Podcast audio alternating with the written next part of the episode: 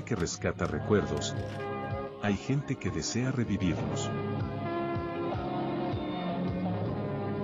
La comunidad de archivistas une a esta gente al menor costo posible.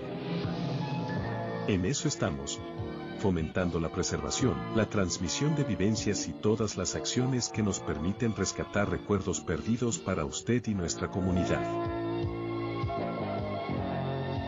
Comunidad de Archivistas, Acción para el Rescate. Hoy en día los que usamos redes sociales estamos expuestos a una cantidad de información inmensa. Sin embargo, muchas de ellas son de dudosa procedencia. No te creas todo lo que lees. Aprende a detectar noticias falsas, investiga la fuente, contrasta la información y no comparta sin antes verificar. Juntos podemos combatir la desinformación y construir una sociedad más informada y responsable. Es un mensaje de Modo Radio, programados contigo. Este 2023 vive Modo Radio, programamos contigo.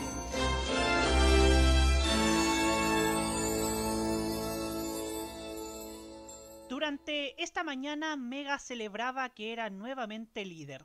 A pesar de los múltiples errores de su área de prensa, lo que se reflejaron en la cobertura de los asesinatos a carabineros, el despido de Paulina de Allende Salazar por la que la periodista demandará la señal televisiva y de la virulencia con la que hablan todos los días los telepredicadores José Antonio Neme y Rodrigo Sepúlveda. Y a pesar también de las críticas que ha tenido Generación 98 de repetir por enésima vez la fórmula de cuicos con líos sexuales y amorosos con un Classic Project ochentero de banda sonora, lo cierto es que, guste o no, el rating nuevamente lo favoreció. Según reportó la señal, el promedio fue de 7,3 puntos contra 6,6 de Chilevisión. Se da por ganador y lo enrostra, pues se demuestra que tiene una audiencia fiel que a pesar de los errores, a pesar de los defectos y virtudes, es capaz de perdonarlos todo e incluso tenerlos como referencia informativa. Quizás en medio de la borrachera por este hecho empezaron una guerra contra Movistar, en esta misma tarde, en un comunicado anunciaban que su señal abierta dejará de emitirse por esta cableoperadora. La descoordinación es tal que decían que se iban a pagar todo a las 15 horas, pero hasta la grabación de este editorial seguía al aire, aunque en un SD que pareciera que es tomado de una vieja capturadora de VHS. Los que estamos en el archivismo lo entenderemos. Pienso en aquellos habitantes de las comunas en las que Mega abandonó sus emisiones en TV digital sobre todo las comunas de Osorno, Vallenar, Cauquenes, San Antonio y otras, para según ellos enfocarse en otras plataformas, según dijeron desde la estación al diario financiero, y puntualmente en los clientes de Movistar que creían que no iban a verse afectados. Mal que mal, algunos solo pagan el cable para ver mejor los nacionales, pero cuando eso sucede, que uno se salve solo nomás. Este es Mega, un canal cuyo liderazgo no se ve reflejado en estas actitudes, ni menos en una ecuánime y mesurada cobertura informativa, ni mucho menos en las millonarias pérdidas que acumuló en el primer trimestre por concepto del valor del tipo de cambio. Quizás en ese sentido hubo algo más. Soy Roberto Camaño y así abrimos la cajita. La televisión ha dado avances positivos. La presencia de Cristina Aguilera causó furor en la quinta se ha abierto a nuevas tendencias. La gran noticia, que es la promulgación de la denominada ley TEA. Y ha sumado mucha más audiencia. Un verdadero concierto privado en el frontis del Sheraton Miramar tuvieron las fanáticas de Tini. Sin embargo, existen siempre riesgos de retrocesos. Presenta esta manera nuestra Jennifer López, los que podría significar un grave perjuicio a lo que se ha avanzado en los medios. Un operativo policial, entonces, donde se encuentran armas y drogas en una casa tomada, en una casa tomada por extranjeros. Para lo malo, pero también para lo bueno, estamos acá. Y al igual que hace cuatro años, llega Roberto Caamaño directamente desde tvenserio.com junto a sus panelistas para dar inicio a la terapia mental de la entretención y la reflexión de los lunes en la noche. Sean bienvenidos a La Cajita en modoradio.cl. 9 y 5 minutos.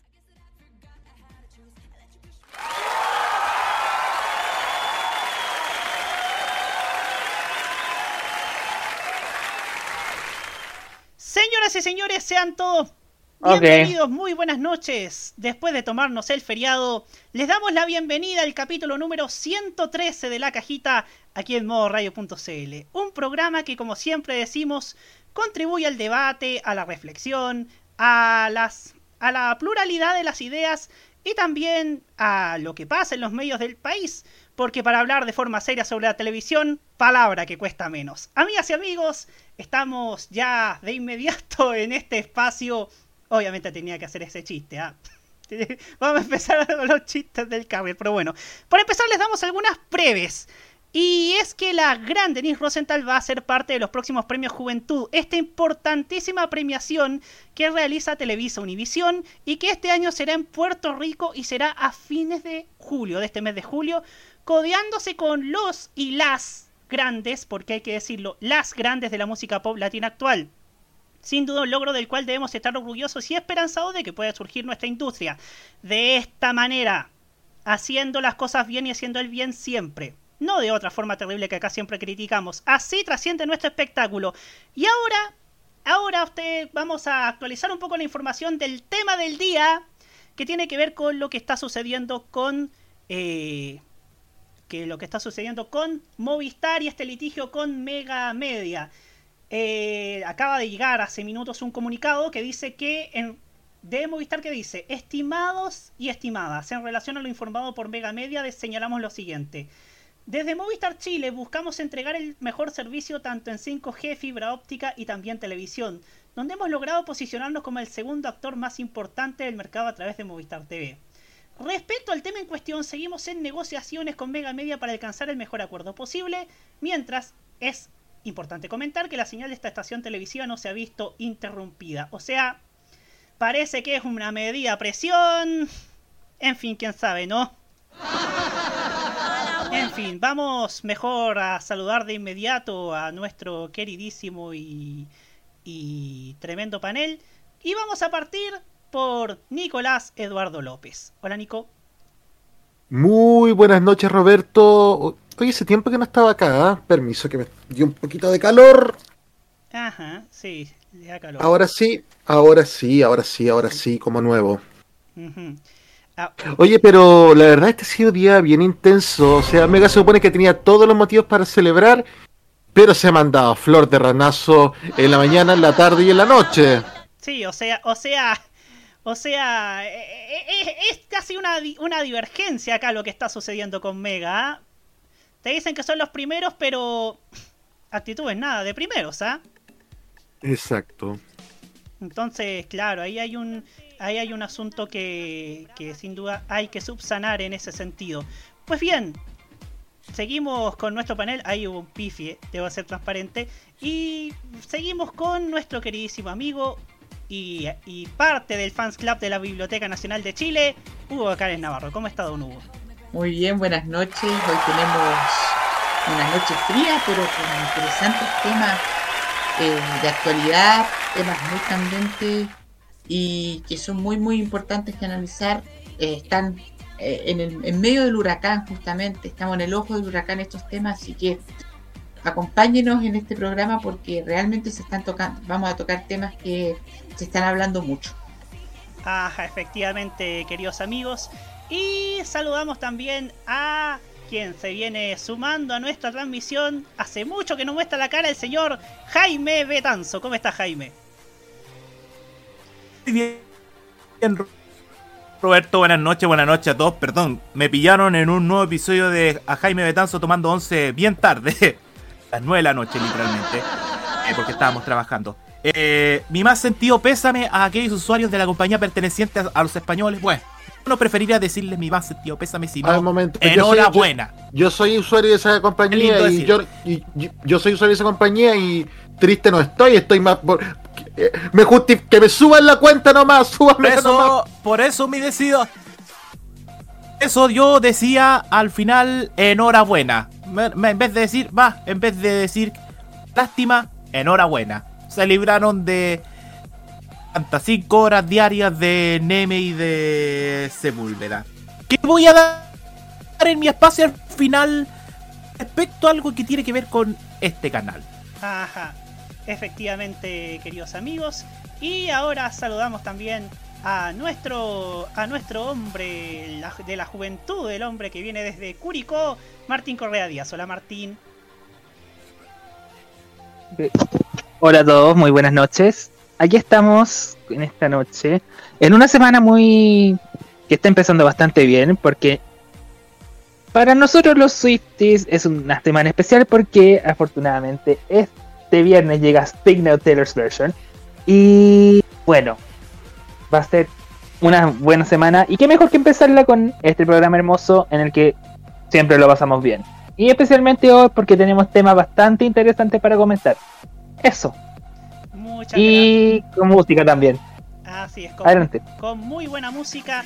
Eh, los tenemos para ustedes y como siempre ustedes nos pueden comentar. Y por supuesto saludamos a nuestro chatcito que desde ya se integra y está animado para comentar en este programa. Saludamos a, a Rubén Ignacio Arena Manriquez, el Guerrero Solitario, César Andrade, que MTP, Hola Mauro Topo. Y bueno, esta vez los saludamos a todos, todos, todos, todos, todos, todos, todos, todas. Y no, mejor no digo lo otro porque hay gente que se pone que se pone medio medio farruco con el tema del lenguaje inclusivo y estas cosas terminadas en E. En fin, listos y dispuestos. Después nos vamos a la música y nos vamos con la bella voz de Belinda Carlisle, esta gran artista ochentera, ex líder de los Gogos y que se mantiene con su voz cálida con esta canción de 1989 que se llama La Luna. Y ya seguimos en la cajita para hablar acerca del avejentamiento del People Meter. Hay un tema bastante. bastante. bastante raro y bastante llamativo respecto a este tema con un fenómeno que lo dice Chilevisión. Chilevisión está enfocándose al mundo juvenil. Y Mega. Bueno. Ya volvemos.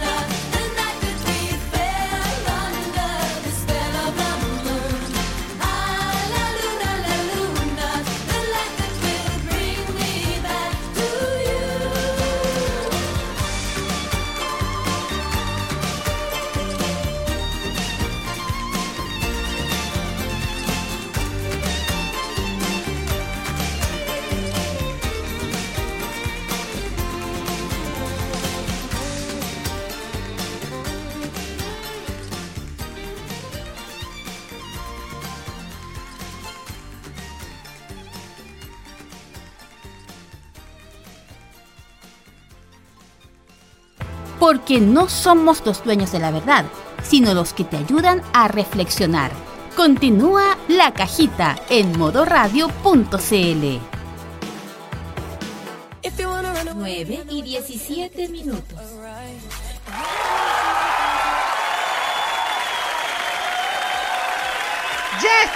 aquí en la cajita a través de modo radio.cl después de escuchar a Belinda Carlisle, esta hermosa integrante de los Go-Go's, con su tema de solista llamado, con este tema llamado La Luna. En fin, vamos con, vamos con el primer tema del día de hoy y nos vamos con esto que está pasando porque la verdad, como decía Apu, yo no lo entiendo.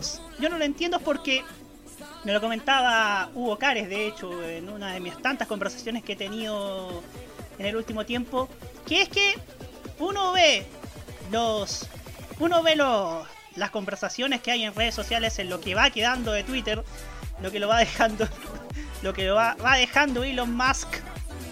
Em, claro, uno dice, ve los, los de Chile y primero Gran Hermano, segundo eh, Alesia, tercero Julio César, cuarto Perú, el resto Chile, sí, ah, no, eso no, eso es de otra cosa. Bueno, em, claro, eh, primero está Gran Hermano, él se lo toma todo el tema de los de los trending topics, pero hay un detalle. Resulta que de acuerdo a de acuerdo a Media apenas marca 9 puntos y 10 puntos. Entonces ahí uno se pregunta y uno trata de, verle un poco la, altura de miras necesaria para debatir sobre este, sobre este asunto. Porque uno nota en las conversaciones de, las redes que todo es Gran Hermano. Primero Gran Hermano, segundo Gran Hermano, tercero México, cuarto Perú. Y, y claro, en ese sentido, eh, ¿qué está pasando? O sea, Vemos que Generación 98 marca 17 puntos, que es poco. Igual sigue siendo poco para lo que marcaba Hijos del Desierto. Pero acá hay una salvedad. Eh, Generación 98 es lo mismo que hemos visto desde los 30 en adelante. Historias de cuicos. Cuicos con líos de falda, líos de camas. Con un Classic Project ochentero de fondo. Entonces, ¿quién tiene la razón?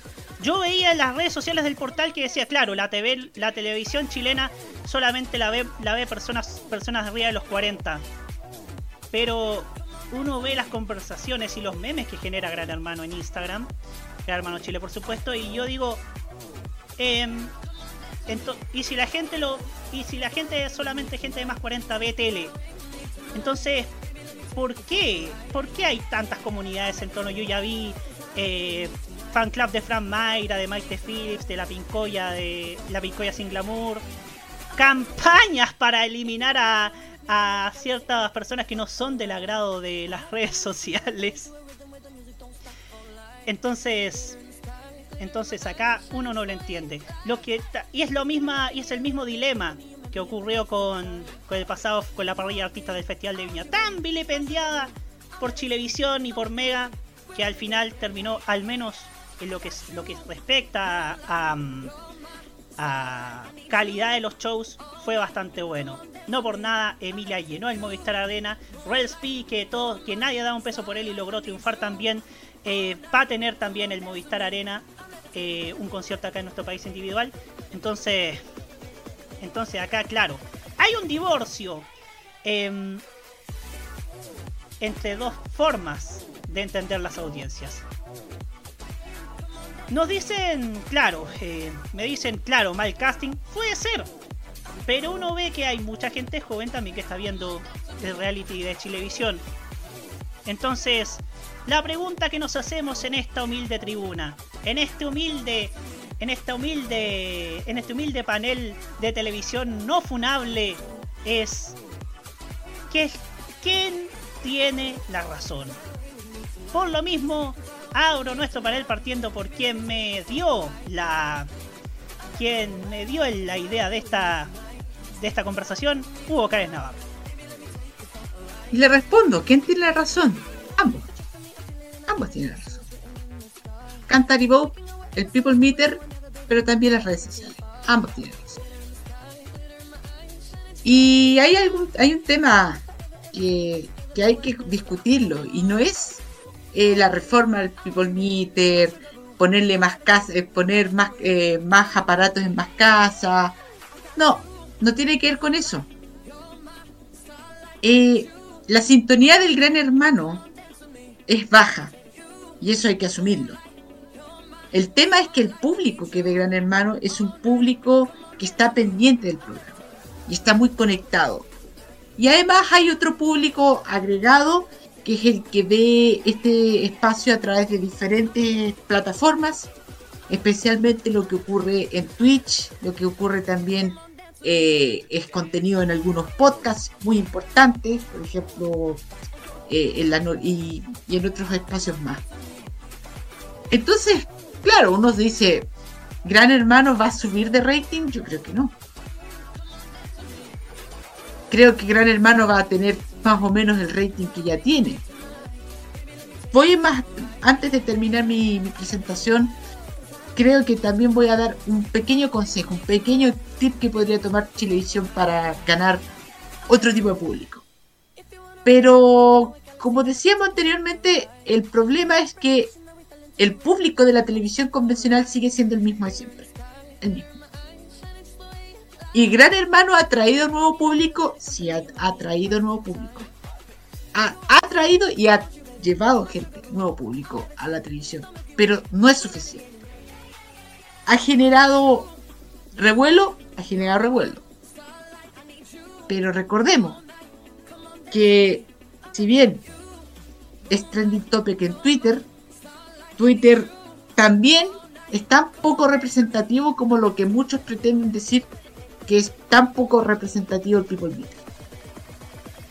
Y no queremos adentrarnos en, ciertas situaciones que, este país vivió hace poco tiempo atrás y que muchos decían, ah, porque Twitter dice A va a ganar A. Yo creo que algunos ya entendieron la referencia. Pero y pasó que pasó. superarlo, de hecho. Sí, bueno. Y, bueno, y ganó R. Se entendió todavía más la referencia. Y, y bueno, eso pasa. Y yo me acuerdo tiempos inmemoriales, inmemoriales, eh, inmemoriales. Oye, estoy un poquito confundido con las palabras, perdónenme. Se me, se me traba la lengua. Se me lengua la traba.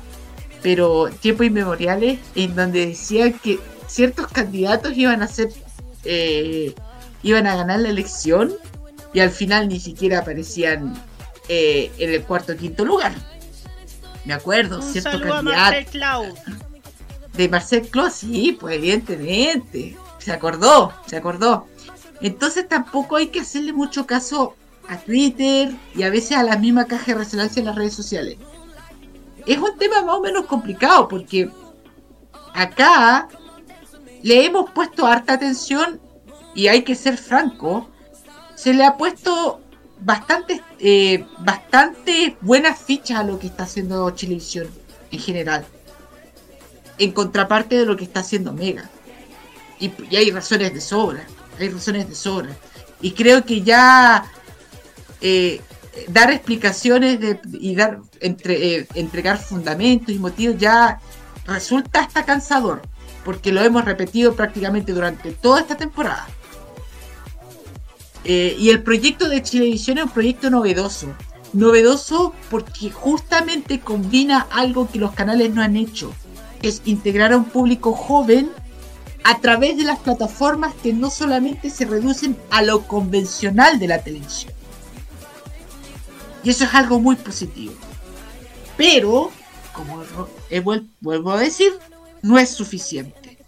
No es suficiente todavía. Y no es porque la, estrategia esté mal enfocada. Creo que está muy bien enfocada. Y creo que hay que seguir adelante en el futuro con esa estrategia.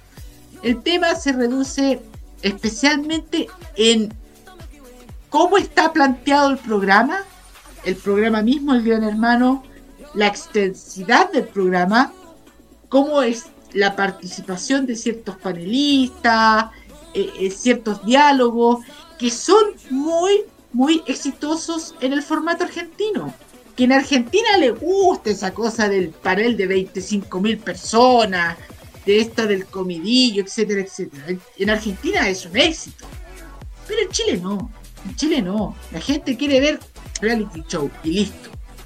Y ya cuando son las noches de eliminación, ya ahí hay otra dinámica.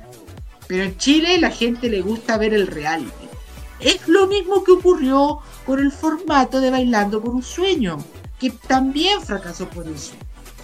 Recordémoslo, no pasó hace tan poco tiempo. Era mucha cháchara, de hecho. Le decían, le, decían hablando me da sueño, de hecho.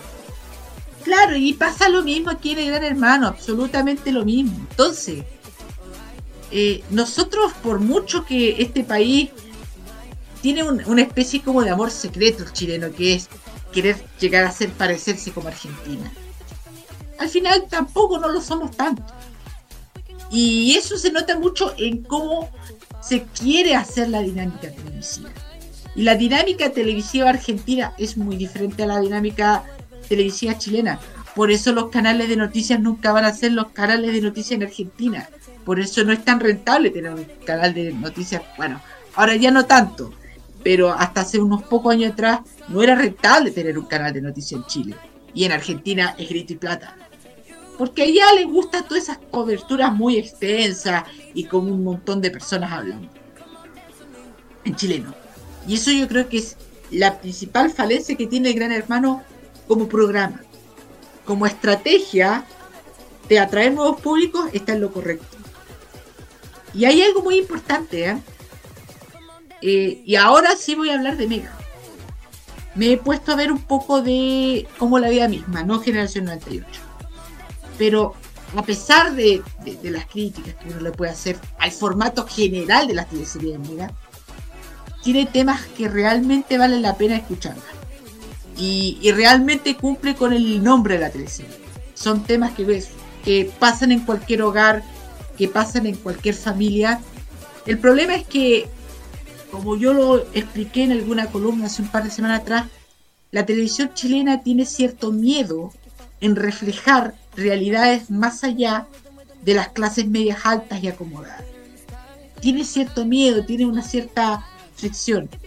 Y eso se expresa, por ejemplo, que los pobres o son los delincuentes que aparecen en Mea Culpa o son ridiculizados en ciertas teleseries chilenas. Eso es un tema que se puede hablar también en otro momento. Y una alternativa muy interesante que podría tomar Televisión por último eh, para subir el rating Gran Hermano y para atraer un público diferente, para atraer al público convencional de la televisión, que no hay que perderle el sentido, que no hay que perderlos de vista. ¿ah? Esto nosotros no estamos en, contra de, de la gente que ve televisión tradicionalmente, no.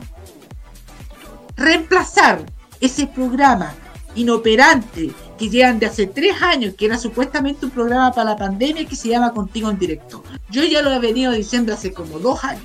Ese programa ya no vale la pena tenerlo en el, aire y poder reemplazarlo con una especie... Y ahí, por ejemplo, colocar el espacio de debate de Gran Hermano en donde tienen a Keralto, en donde tienen a la Fran García Huidoro, en donde tienen a Longton, en donde tienen a Quisille, porque además tiene esa lógica de los viejos programas de farándula que iban antes del noticiero a la tarde y ahora van a ir después de la y, y, si se puede hacer después de la tarde. Claro, no es volver a la vieja farándula, pero puede generar mayor atracción.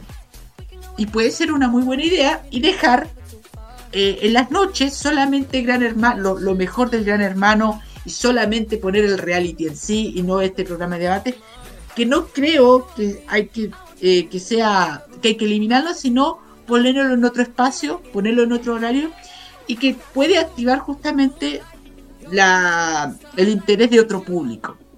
Porque además puede, se, se imita en cierto modo el modelo de programas como SQP. Entonces pienso que eso puede ser una alternativa interesante, puede ser algo que podría resultar y que podría también subir un poquito el rating, porque es un hecho no están alcanzando el rating que realmente este programa se esperaba.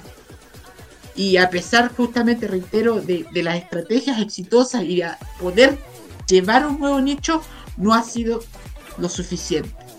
Así que más que nada eso y bueno, y esperar qué va a pasar en el transcurso de estos meses de, en el devenir de este programa, porque vamos a ver si, si se van a aplicar ciertas eh, acciones que puedan justamente eh, cambiar la situación en torno a la audiencia. Muchas gracias, Hugo Cárez Navarro. Un tema bastante caliente, bastante, bastante interesante el que estamos tomando acá en este espacio. Ahora es el turno de Martín Correa Díaz. Eh, muy bien.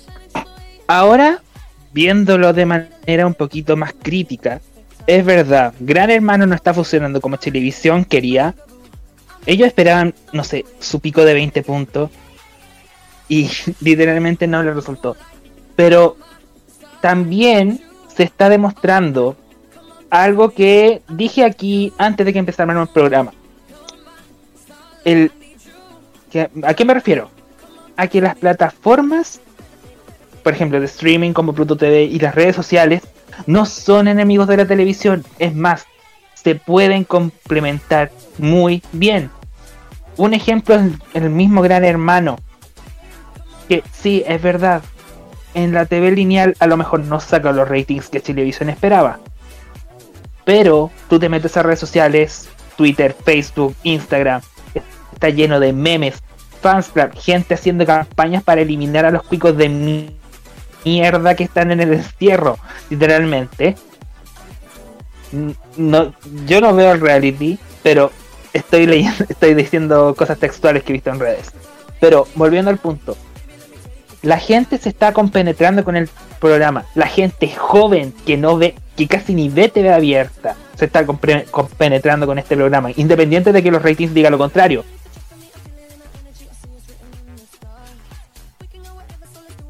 Sí, Hugo, parece que sí. a llegar a un público joven. Sí, es que tenías problemas, un problema de conexión, Martín. Sí, eh, mi internet está más o menos, pero bueno, lo que quería decir es que Televisión está logrando eso, independiente del rating, compenetrarse con la multiplataforma, con el, con el streaming en sí, para poder compatibilizarse con el tema del programa Gran Hermano. Y le está funcionando. Pluto te aumenta sus descargas. El reality de, de, las cosas más comentadas en Twitter y en varias redes. Están logrando llegar al público, independiente de lo que diga el rating. Y como dijo Hugo, dudo que el rating suba, pero de que está de que está siendo comentado, de que está de que la gente está hablando de él, está pasando. Y en parte yo siento que Chilevisión está logrando el objetivo que tenían con esto. Y también apoyo la decisión de Hugo de que deberían sacar contigo en directo y dejar el debate del reality en la tarde. Sería mucho mejor encuentro yo y no sé, sería como un refresh a lo que hizo Canal 13 en la época de Protagonistas de la Fama, que daban, no sé si el debate o como un resumen del capítulo anterior en la tarde y el capítulo anterior en la noche. Algo así. El, el, protagonista de la fama en bruto, o el protagonista de la música en bruto. Y eso me acuerdo que lo daban antes de los Simpsons. sí, lo daban en la tarde, sí, después, después, después de las brasileñas que dan después del almuerzo, si no me equivoco. Eran las novelas, después el reality en bruto y después los tips. Y después la novela de la 8, algo así. Pero siento que podría ser algo parecido, una estructura parecida a eso. Y quizás ahí podrían avanzar un poco más de rating, que la gente se acostumbre y quizás así subieran los números. Aunque no sé cómo funcionaría. Y esto de la multiplataforma, volviendo al punto original, también se puede ver en otro caso de televisión, que justamente de su actual novela, Dime con quién andas qué, podemos ver que en la TV lineal no le está yendo muy bien, en contra, especialmente si lo ponemos en el contexto de que está compitiendo, de que estaba en parte compitiendo con como la vida misma de Mega. Pero si te das cuenta, en Paramount Plus le está yendo muy bien, está en el top 10 de los más vistos. Así que en sí la gente la está viendo, no por TV, no tanto por TV, pero sí por el streaming. Así que técnicamente está resultando en cierto modo eso es lo que quería mostrar yo, que a pesar de que los ratings dicen, lo contrario, eh, las cosas para televisión en cierto modo están resultando. es parecido a lo que hacen en otros países también con los reality, por ejemplo, como lo hizo Telefe el año con Gran Hermano también, como lo está haciendo ahora Televisa con la Casa de los Famosos México, porque ahí allá ocupan un método parecido al que ocupan acá con Gran Hermano. Está el programa en la TV, en la TV lineal, pero también tienen el 24/7 a través de VIX. Es similar a lo que hacen acá. Así que siento que están consiguiendo compenetrarse con la multiplataforma y obtener público por redes, independiente del rating. Y eso sería lo que tengo que decir. No sé si alguien quiere agregar algo más.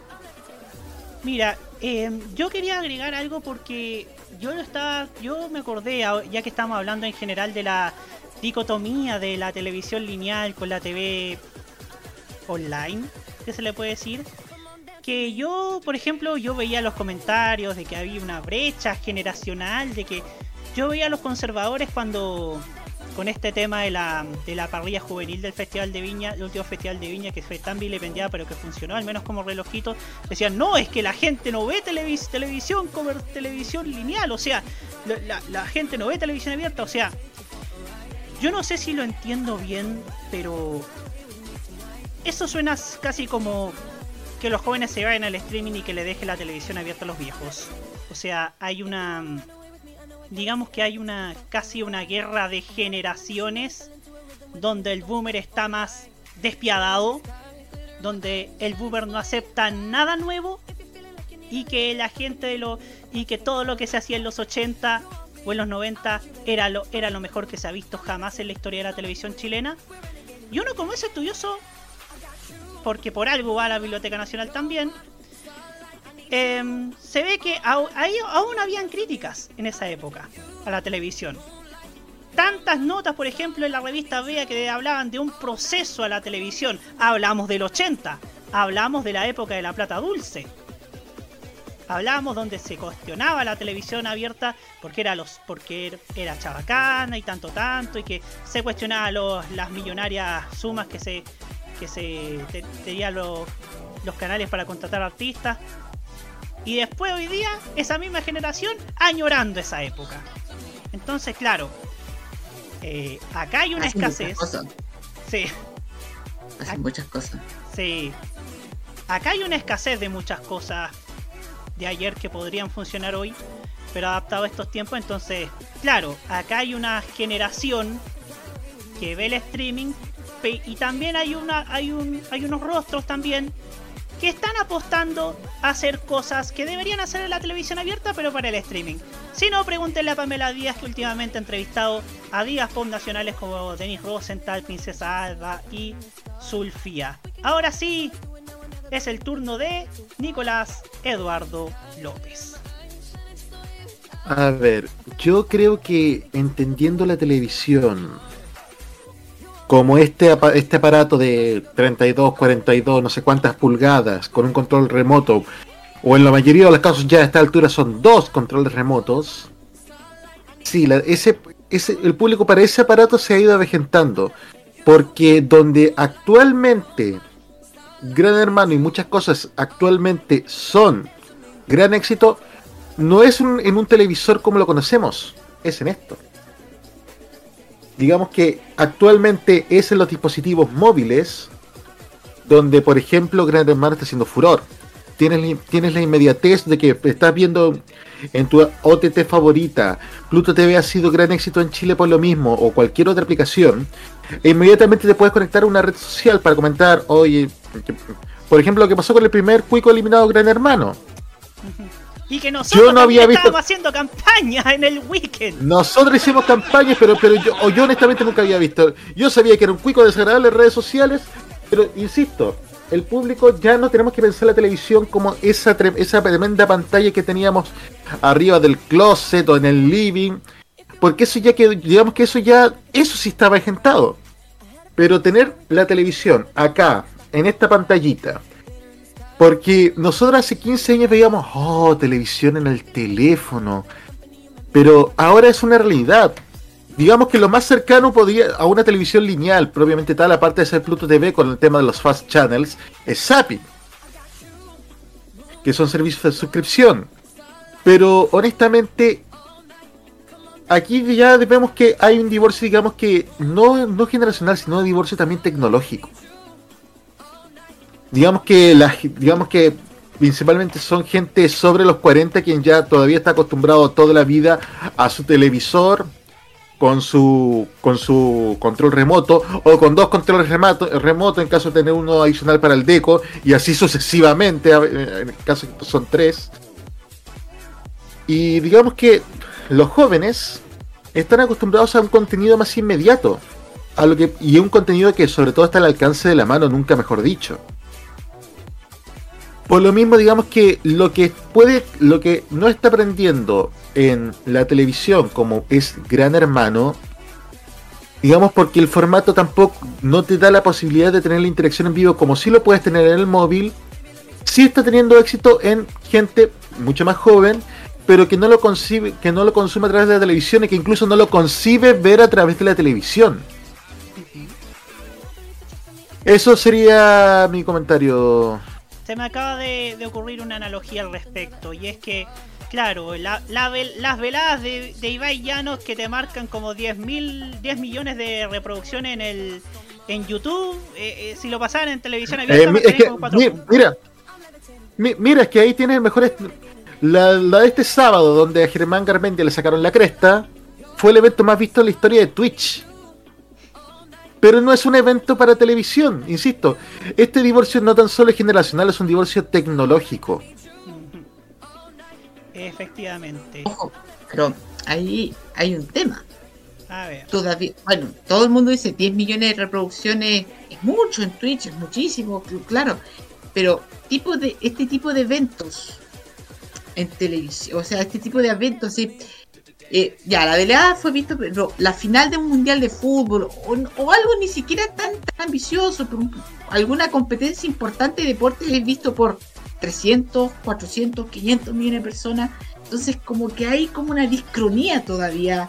Hay una hay algo que no calza todavía. Y ese que el gran detalle es que, el gran pensemos en la realidad local, pensemos en la realidad local, porque obviamente esos 500 no están repartidos solamente en un país. Sí el mundo. Sí. A ver, eh, yo voy a eh, responder algo a Hugo respecto a eso. Comparar una final de una Copa del Mundo con, un, con el evento de este fin de semana de que organizó Ibai Llanos es muy diferente. Porque lo de Ibai Llanos es algo que tiene un público objetivo. Por ejemplo, ayer muchos chilenos estaban esperando a un. Esperando aparte de Germán Garmendia, otro boxeador que ganó. Aparte estuvieron, estuvo un cantante urbano, eh, y también había otro, estaba el cantante urbano, el Jordan 23. Entonces hay un público objetivo. Pero la diferencia con un mundial fútbol organizado por la FIFA o el Juego Olímpico es que es multigeneracional respecto a eso. Por eso se da a las tendencias de forma diferente en la televisión y en las plataformas digitales. Pero además tiene que ver con que la Copa del Mundo no se centra solo en plataformas digitales, se centra en mucho específicamente en la televisión que la FIFA no tiene este abierto como algo muy abierto como lo que pasó con Ibai Llanos. Las exigencias FIFA que son demasiado cabronas en ese sentido. Eh, por Exactamente. Eso, es por eso que quería quise bajar un poco el nivel de eh, el nivel como de ambición en el sentido de decir, ah no, por la final de la Copa del Mundo la, quise descartar porque es verdad lo, lo, que dice Jaime, es un evento demasiado grande, pero no sé, estaba pensando en, en competencias de un público más más comprimido como la Fórmula 1 o un torneo de tenis importante, no es que alcance 10 millones de personas, tiene que alcanzar mucho más. Y ahí está como el tema. Y eso pasa porque ahí vuelvo a reiterar el tema. Ahí pasan por los públicos objetivos por cómo va cambiando también la forma de ver estos deportes también. Y, o, los otros eventos también, como pasó con Eurovisión, porque antes todos pensamos que en Eurovisión le iba a vivir en televisión, no le, no le fue bien en televisión, pero sí le fue muy bien en redes sociales, porque los públicos van cambiando objetivamente hablando. Muchas gracias por este mini debate, el debate dentro de un debate, se le puede llamar. En fin, ahora sí, Jaime Betanzo, su turno. Gracias, Roberto. A ver, sin duda que Gran Hermano es una apuesta interesante para, para Chilevisión. Porque habla, hablaba tal vez del regreso de los reality shows. En el rating no cuaja mucho, no sobrepasa los 11, 12 puntos aproximadamente porque estuvo marcando 9. Ahora eh, Canal 13 se va a meter con una competencia bien cabrona también. Se va a atrever a tirar el programa Socios. No sé si es el Socios de la parrilla o el Socios en el mundo. Ahí tengo mi duda. no de la parrilla, porque ese es el que más. El más. es el más exitoso, po. Sí. Si te ponía a pensar, el más exitoso porque juntas a tres personas, tienen casi las mismas coincidencias sobre la vida y además se ríen como son Ruminosa, Valeta y, y Pancho Saavedra, aparte de Kramer, eh, te resulta muy bien. Ahora, Gran Hermano tiene mucha resonancia en plataformas digitales porque para la gente ya, les, ya le es interesante a más de alguna avanzar. Les voy a poner un gran ejemplo. Madre va a cumplir este mes, en julio, 70 años. Adivinen qué fue lo que hizo. 70 años.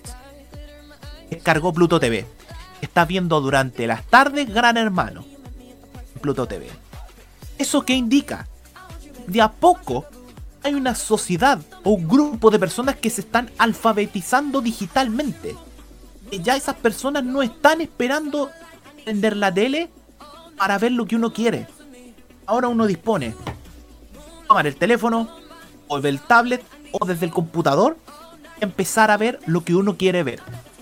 Eso es una realidad que está pasando. Obviamente que hay personas más adultas que no saben cómo manejar Twitter. Cosa de ver, es cosa de ver los muy cierto posting o los toma cachito goma como nosotros parodiamos en Tolerancia como va Cerro. Twitter, prefiero que no, que no lo aprendan nunca. Bueno, a Twitter se le viene pesada la noche. No solamente por lo que está pasando con Elon Musk, sino porque Meta se va a meter en la competencia en la plataforma digital. Vuelvo al tema de Gran Hermano. Es porque la gente se está alfabetizando con las plataformas, más que con las redes sociales, con las plataformas. Y sí, las redes sociales son amigas, deben ser siempre ecuánimes a la televisión, complemento. Porque las tendencias se van generando ahí.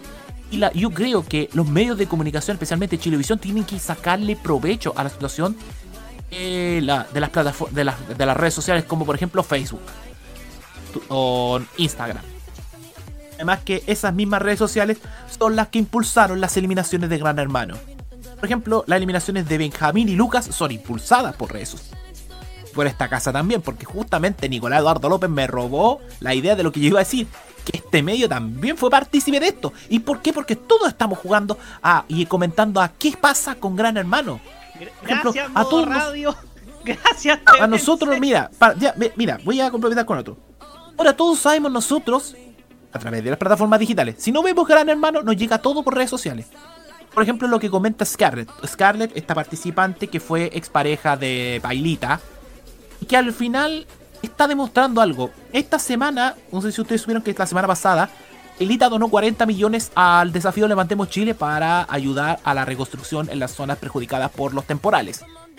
Pero justo calza con que la gente ya no le compra el mensaje a. En este caso, a, a Pailita.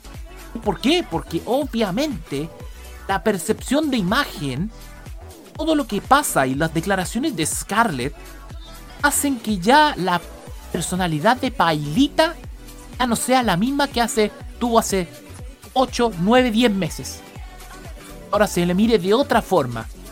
¿Cachai? Entonces se va surgiendo efecto y se va tomando en consideración es lo que pasa con Gran Hermano. Es un efecto en que lo digital se está abriendo ante la televisión y la televisión está obligada al cambio. Ahora, hay un tema que tiene que ver con lo que dijo Hugo o Nico, no me acuerdo muy bien, sobre que a la gente criticaba los contenidos chavacanos de los 80. Me acuerdo quién fue. Yo fui, yo fui, yo fui. Ah, fuiste tú, Roberto. Yo fui, lo, Bueno. lo sé porque la porque tengo mis colecciones de la revista BA que se hablaba de un proceso de la televisión y salía el cura Bourne y, y salían otras figuras, entonces Es que sabes lo que pasa. Es, un pool- es un- una época diferente, ¿por qué? Porque tú estás hablando de seguro de los 80. de ¿Es los de los 80, 80? más, que nada, más que de los 80 del año 80. Pero en sí, el 80 fue como el comienzo de todo, porque estaba la plata dulce, como tú dijiste, en la época de la dictadura, hasta que luego vino la crisis del 82. Pero la televisión también fue lamentablemente cómplice de todas las tapadas de noticias que hizo la Dinacos en dictadura militar. Y como te las tapaban, te las tapaban con show. Ahora, Y por eso, Cuando se debe- momento, y por eso yo siempre digo, como yo soy estudiante de la tele, yo por eso digo, no romanticemos tanto la televisión de antes, porque también habían errores en lo que, en lo que se decía que eran los años más felices de la tele. Por supuesto, porque nadie va a decir que la mejor época era la que tenía las 60 minutos. Eso es una barbaridad. Ni TVN lo dice. TVN hizo, me acuerdo de que hizo literalmente mea culpa en la mitad de los 2010 cuando el reportaje de informe especial sobre los montajes, la prensa y de la dictadura. Eso también tiene que ver con un tema que vamos a hablar después. Y ahora dice que vuelva a esa vieja etapa. Pero es que lo que pasa es que ya la televisión se abrió. Ya no solamente a la época de la música o, o eso, sino porque ya, ya se supo todo. Ahora la clase política está en la picota. Ya no se puede, ya se desnudó todo. Entonces ahora dicen, tapemos todo esto con esto. No es así. Acá, los, los tiempos cambiaron. Ahora la música, la cultura, el deporte, opta por lo digital. Mira un ejemplo. De Ibai una pelea de box, pero en Twitch. El Twitch de Ibai Llanos. para mí, uno de los mejores creadores de contenidos hispanoamericanos. Los mejores. Y uno de los fundadores tal vez de el nuevo deporte de moda, que no es el paddle, es la Kings League, que es el fútbol. Ese minifútbol de 5 jugadores. Tiene a Gerard Piqué, a DJ Mario y a otros youtubers españoles como dueños de clubes. Incluso participan en futbolistas. Estaba Fabián Orellana jugando ahí, parece que iba a jugar Mauricio Isla. Estaba Ronaldinho Gaucho. Entonces se potencia mucho redes sociales en eso. La música también, pues. Hay ciertos conciertos que tú pagas una entrada digital y entras a ver el concierto. O lo que pasó con Danny Rosenthal, que tuvo su concierto del Movistar hace dos, tres semanas atrás. Al final el concierto se transmitió por las plataformas digitales de Movistar. Y es porque el público también está cambiando ante lo que pasa con la televisión lineal, como se denominó en este interesante debate por Gran Hermano Roy. Ajá, muchas gracias. Muchas gracias Jaime Betanzo. Y, claro, en ese ejemplo también te puedo mencionar a Pamela Díaz, que también entrevistaba a varias artistas. Y estamos hablando de Pamela Díaz. Que, que mira, mira otro ejemplo.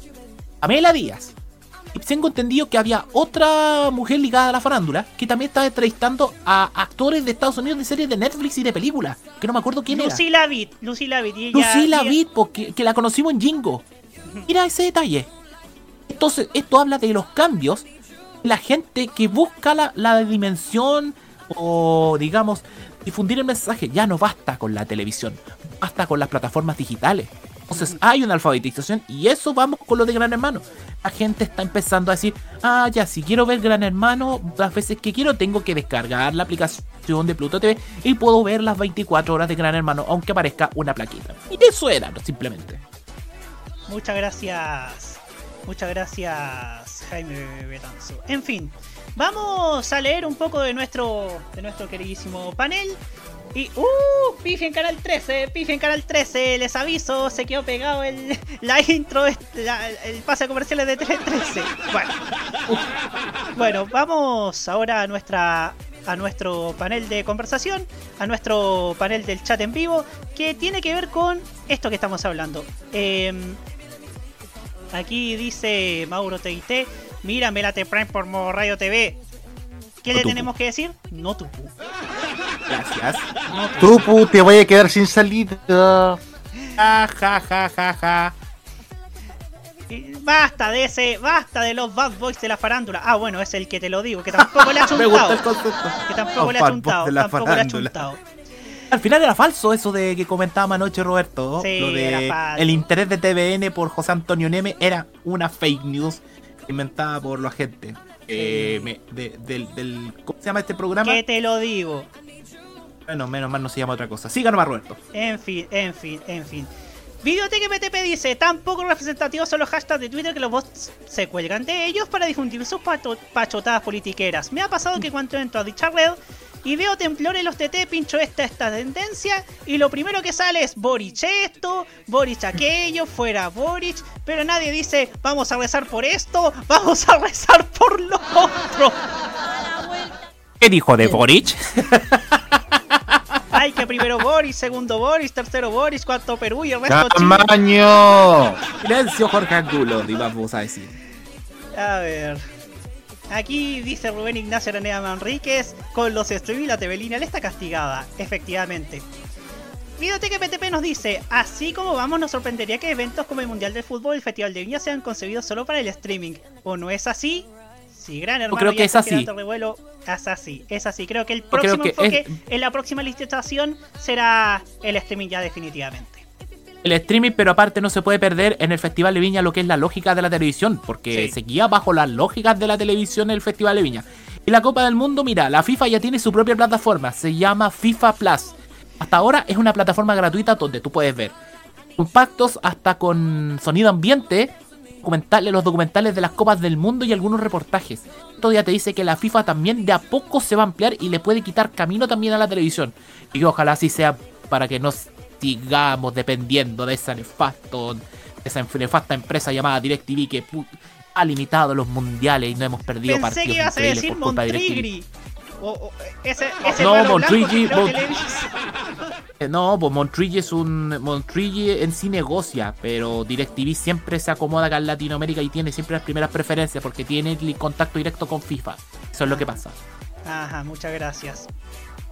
El guerrero solitario nos dice, si hasta yo veo Gran Hermano por Pluto TV, sobre todo en el trasnoche mientras veo Mea Culpa, El Día Menos Pensado y el cuento de tío de TVN, Oye de Mega y Sintonía Fina de Selección. Gracias por ver el Sintonía Fina.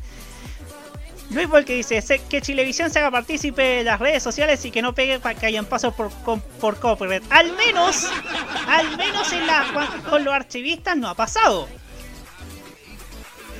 Ay, dos. En fin. Y Videoteca MTP nos dice Pamela Díaz desde Viva la People que se ha estado sacando el gen del- de farandulita que la caracterizó por años. Bueno, la gente puede cambiar y. Y acá, acá doy el beneficio de la duda. En fin, nos vamos a. Nos vamos a. No, quiero destacar algo que puso nuestro queridísimo. Nuestro queridísimo amigo Sebastián Arce, que, a ver, lo vamos a, lo vamos a preparar aquí. Lo estamos preparando, estamos haciendo la logística. Ahí está. Televisivamente, famoso por los pantallazos y por los videos que sube a veces de la televisión chilena y que a veces, debo decirlo, no le ve nada bueno a la tele actual. No le ve, no le ve capacidad de progreso a la televisión chilena. Honestamente no estoy de acuerdo con él, creo que se han hecho muchas cosas, pero este no es el punto.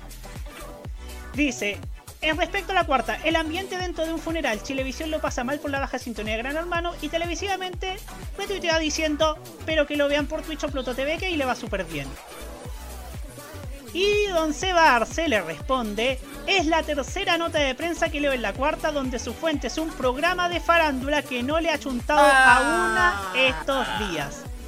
La última fue rejurar de Guata que Neve estaba siendo tanteado por TVN, lo que negaron desde Bellavista 0990. Ah, Hay que, hay que sin duda hay que poner la pelota al piso de que no cualquier fuente vale. Y eso no lo entienden algunos medios digitales. Bueno, apuntan ese, a, a ese nicho, ¿no? En que el todo vale o el toda formación sirve, eh, vende bien para ganar seguidores. No, ya no televidentes, seguidores. Ajá. Su programa que va digital. Y no es así.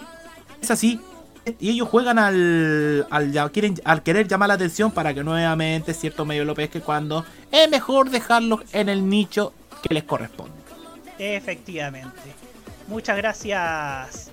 Muchas gracias, Nico. Muchas gracias, Jaime. Te voy a decir Nico. Te voy a No decir te preocupes, vamos con música. Vamos con música mejor. Y nos vamos con esta, este tema llamado, este temazo de la gran reina del flow chileno, Mariel Mariel, que nos dice, que nos canta, mejor dicho, Glow. ¿Qué les sonará ese tema? Lo van a saber a continuación. Y ya seguimos para hablar acerca de la, el cuco de la Comisión por la Desinformación por parte de algunos medios. Ya volvemos.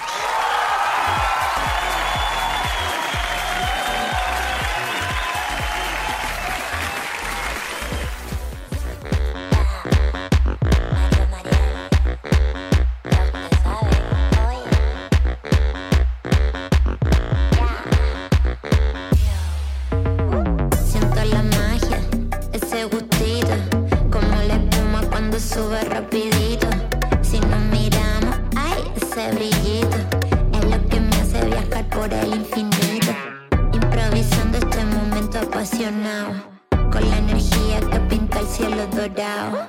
Es tan real que de tus ojos vuelan rayos. Tú me miras y esta luz resplandeciente tira flow, flow, flow, flow, flow, que me prende como el sol, sol, sol, sol. en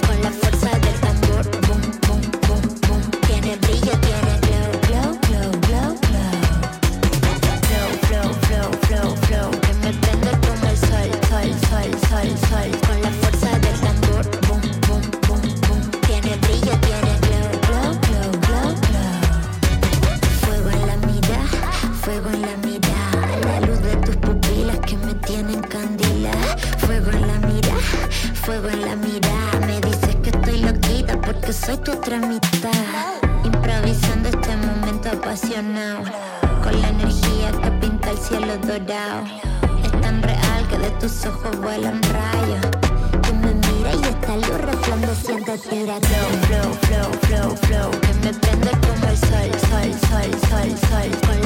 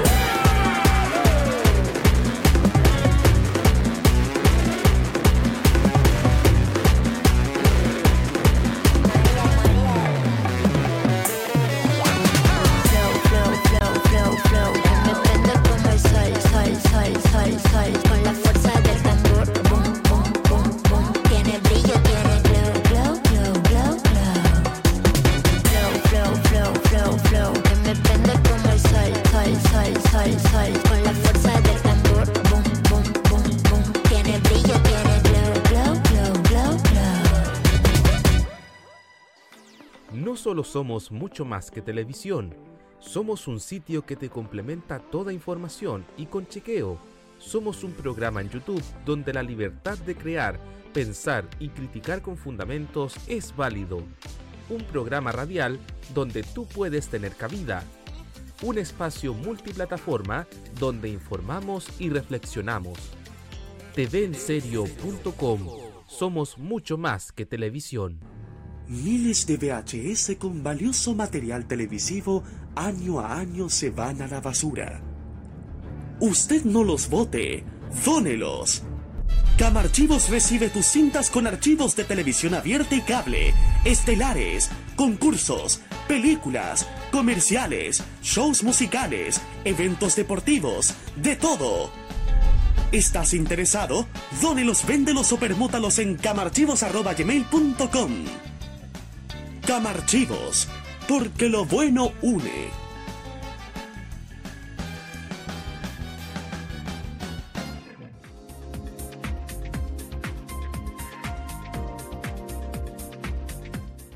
Un viaje a sus recuerdos es lo que les ofrece Archivos en VHS en su canal de YouTube. Descubra cómo la televisión era totalmente distinta a hoy en nuestro extenso material de archivo. También síganos en nuestras redes sociales. Archivos en VHS, la zona de tus recuerdos.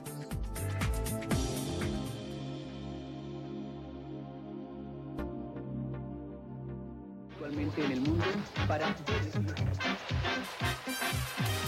Porque el mayor referente de la televisión cultural y científica de los años 80 merecía este homenaje en Internet.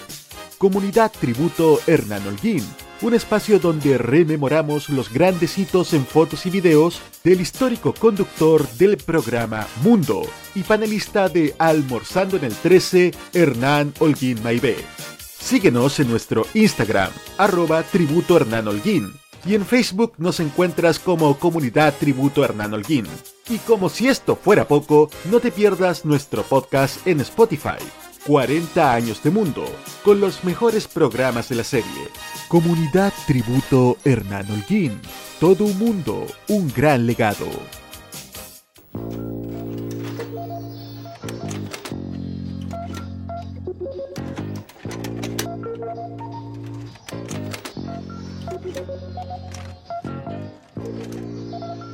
Hay gente que rescata recuerdos. Hay gente que desea revivirlos. La comunidad de archivistas une a esta gente al menor costo posible. En eso estamos.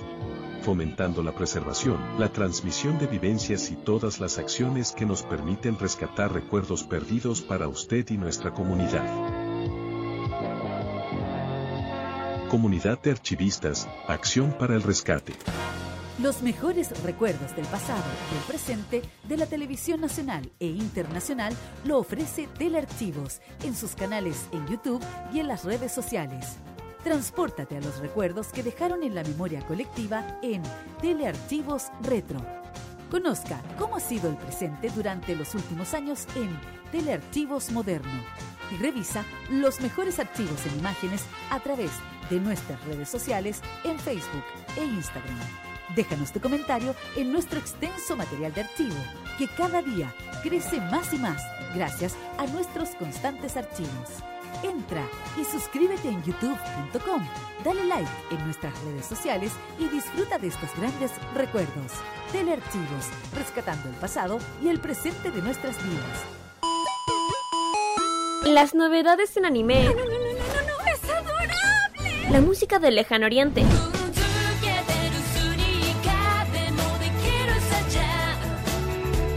Las curiosidades de Japón. ¿Por qué el monte Fuji en Japón es tan especial? El monte Fuji también es conocido como Fujiyama. Eventos frikis y mucho más es lo que nos trae Fanmacia Popular. Visto. Todos los sábados, desde las 18 horas, hora de Chile continental. Ay, me encantan estos sábados de flojera. Kira, Carlos, Dani y Roque te traen toda la entretención e información directamente desde el mundo de Oriente. Ya lo sabes, Fanmacia Popular te acompaña cada sábado en la tarde a través de la señal de Modo Radio. Sí, sintoniza algo, estoy empezando a pensar. Vive Modo Radio, programados contigo. Prográmate con el estilo. Los jueves, desde las 21 y hasta las 23 horas, hora chilena, disfruta del estilo que contagia las emisoras de todo el mundo. Todo lo mejor del baile y la coreografía, las novedades musicales semanales y lo mejor del sonido de Corea del Sur llega todas las semanas junto a Alice, Kira, Roberto Camaño y la conducción de Carlos Pinto en Keimo. Vive Modo Radio. Programados contigo. La mejor compañía musical de cada noche está solo en nuestra sintonía. Vive la compañía nocturna en modo radio. Programados contigo. No podemos cambiar las decisiones de los ejecutivos, pero sí podemos hacer que lo entiendas. Sigues escuchando La Cajita en modo radio. 10 y 10 minutos.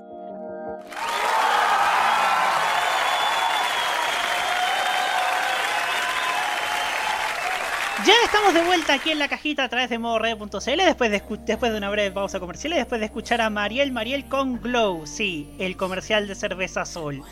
Y claro, muchos dicen, ay, el comercial hincha wea, pero me encanta ese comercial y también me encanta Mariel Mariel, hay que decirlo, ¿ah? Me encanta la Mariel Mariel.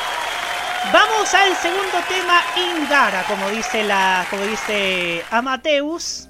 Porque vamos a hablar acerca del tema que ha despertado todos los miedos, todas las, todos los temores de ciertos medios comunicacionales casi centenarios, casi bicentenarios algunos, como lo es la Comisión contra la Desinformación que está impulsando el gobierno. Que muchos están diciendo, ay, es que van a controlar los medios, van a controlar la... la, van, a, van, a, hacer un ministerio, la verdad. Eso se lo leía a alguien de apellido Bellolio debo decirlo. No les pidamos mucho. Su coeficiente, su coeficiente intelectual les valdría mejor para recoger trastes en la calle. Permiso. exactamente. Y claro, acá hay una dicotomía, porque siempre los temores de que no es que no es que esto va a restringir la libertad de expresión. Yo siempre he dicho, y esto lo he aprendido en años de circo, que uno cuando tiene que apegarse siempre más que la verdad, más que solamente la verdad, también a los hechos. Y muchas veces, y principalmente en el caso del Mercurio y recientemente en el caso de Mega, eh, no ha habido un apego a la verdad y ni siquiera ha habido un apego al rigor. Rigor informativo significa que no todas las opiniones serán, son válidas o no todas las, las opiniones deben tomarse así como así. Ni menos en nombre de la libertad de expresión se deben permitir que se entreviste a una señora de avanzada edad que diga, por ejemplo, que, a propósito de, lo, de los asesinatos a carabineros el pasado abril, de que, había que salirse de los derechos humanos. Y uno, ¿y qué es lo que hubiese hecho yo si fuese Ancla del Mega? Yo le hubiese dicho, señora, esto, esto funciona así, tal, tal, no puede ser tal como usted dice. Yo haría eso, pero en Mega no conocen la palabra rigor. Esa es la verdad.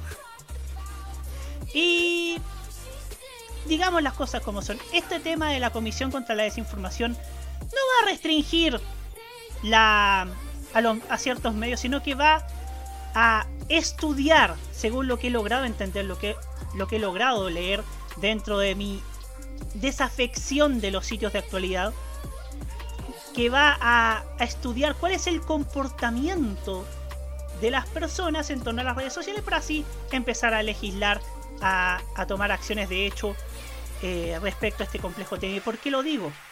Porque muchas veces TikTok perjudica la psiquis de lo que sucede en muchas poblaciones, en muchas personas. Porque yo no puedo creer, me descorazona de hecho leer ciertas cosas como que, que personas de sectores populares que dicen que el pobre es pobre porque quiere, o que faltaron comunistas por matar por ciertas desafecciones que hay, o ciertas ciertos prejuicios que hay. Dicen poco menos que con una comisión contra la desinformación no van a silenciar casos como el de democracia viva, cuando en la práctica no es así. Se está, se está, está funcionando, si no me equivoco, esta, esta comisión, pero aún así los medios le han dado como bombo en fiesta a Catalina Pérez. Y está bien que así suceda. Acá, acá si hay una persona que faltó a la probidad, debe, ¿cierto?, responder, debe aclarar y debe hacerse cargo de lo que hace y debe recibir la condena, la condena conforme a derecho. Pero así como estamos viendo que se está enjuiciando a Catalina Pérez, hay que enjuiciar a todos. A todos, venga de donde venga y sea de quien sea. Y eso es lo que justamente no he visto en ciertos canales. Ahora volviendo al tema de la Comisión contra la Desinformación, se ha, se ha dado mucho cuco respecto a esto, mucha, mucha campaña, mucha, mucho, mucho debate poco pluralista, como lo, he visto en el Mercurio. Muchas gracias, Ojo del Medio, por ilustrarnos estos sesgos. De que, de que, claro, esto limita la libertad de expresión y no sé si. Y no sé si. impedir que. que en TikTok se difundan ciertas. ciertas cosas dañinas. Sobre todo respecto al censo que se viene, al precenso que se está ejecutando. Sea. sea en efecto. dañar la libertad de expresión. En fin. Esta es una breve introducción que he hecho y que la he craneado durante este tema al ver de reojo las redes sociales. Yo estoy más en Mastodon que en Twitter. Y para así darle el pase a mi panel, partiendo por Jaime Betanzo. Duda de. Sin duda que la verdad. La. El tema de la creación de la Comisión contra la Desinformación habla de lo importante que es destacar el gobierno, que hay un gobierno, y esto me acuerdo que lo hablamos hace meses atrás en este mismo programa, con Hugo, con Nicolás, contigo, y parece que estaba Martín. Se necesitaba que el Estado tomara cartas en el asunto. Se necesitaba que el Estado estuviera presente para debatir lo que está pasando, más que en la prensa, en redes sociales. Que el tema acá es lo que está ocurriendo en Facebook, en Twitter, en TikTok, WhatsApp, Instagram, lo que sea. El tema acá de las fake news ya es una pandemia que está afectando a la sociedad desde no hace dos años o tres años. Digo desde más, seis, siete años atrás. Culpa ciertos movimientos extremistas, subversivos en una pequeña parte, pero además eh, sanguíneamente termocéfalos afectan lamentablemente la verdadera libertad de expresión y la democracia. Hoy día cual, tenemos a cualquier persona que puede decir lo que se le encante la gana. Pero el problema es cómo lo dice y bajo qué forma lo dice y eh, cómo afecta a. El caso es de esta señora, el TikTok, que le cerraron la cuenta. ¿Sabían eso? Le cerraron la cuenta por difundir esa mentira. Y no solamente eso. La señora ya tenía una demanda por parte de la municipalidad de Pucón por difundir una mentira, una calumnia frente al alcalde y al consejo municipal de que, está, de que eran alcohólicos. ¿Qué les parece?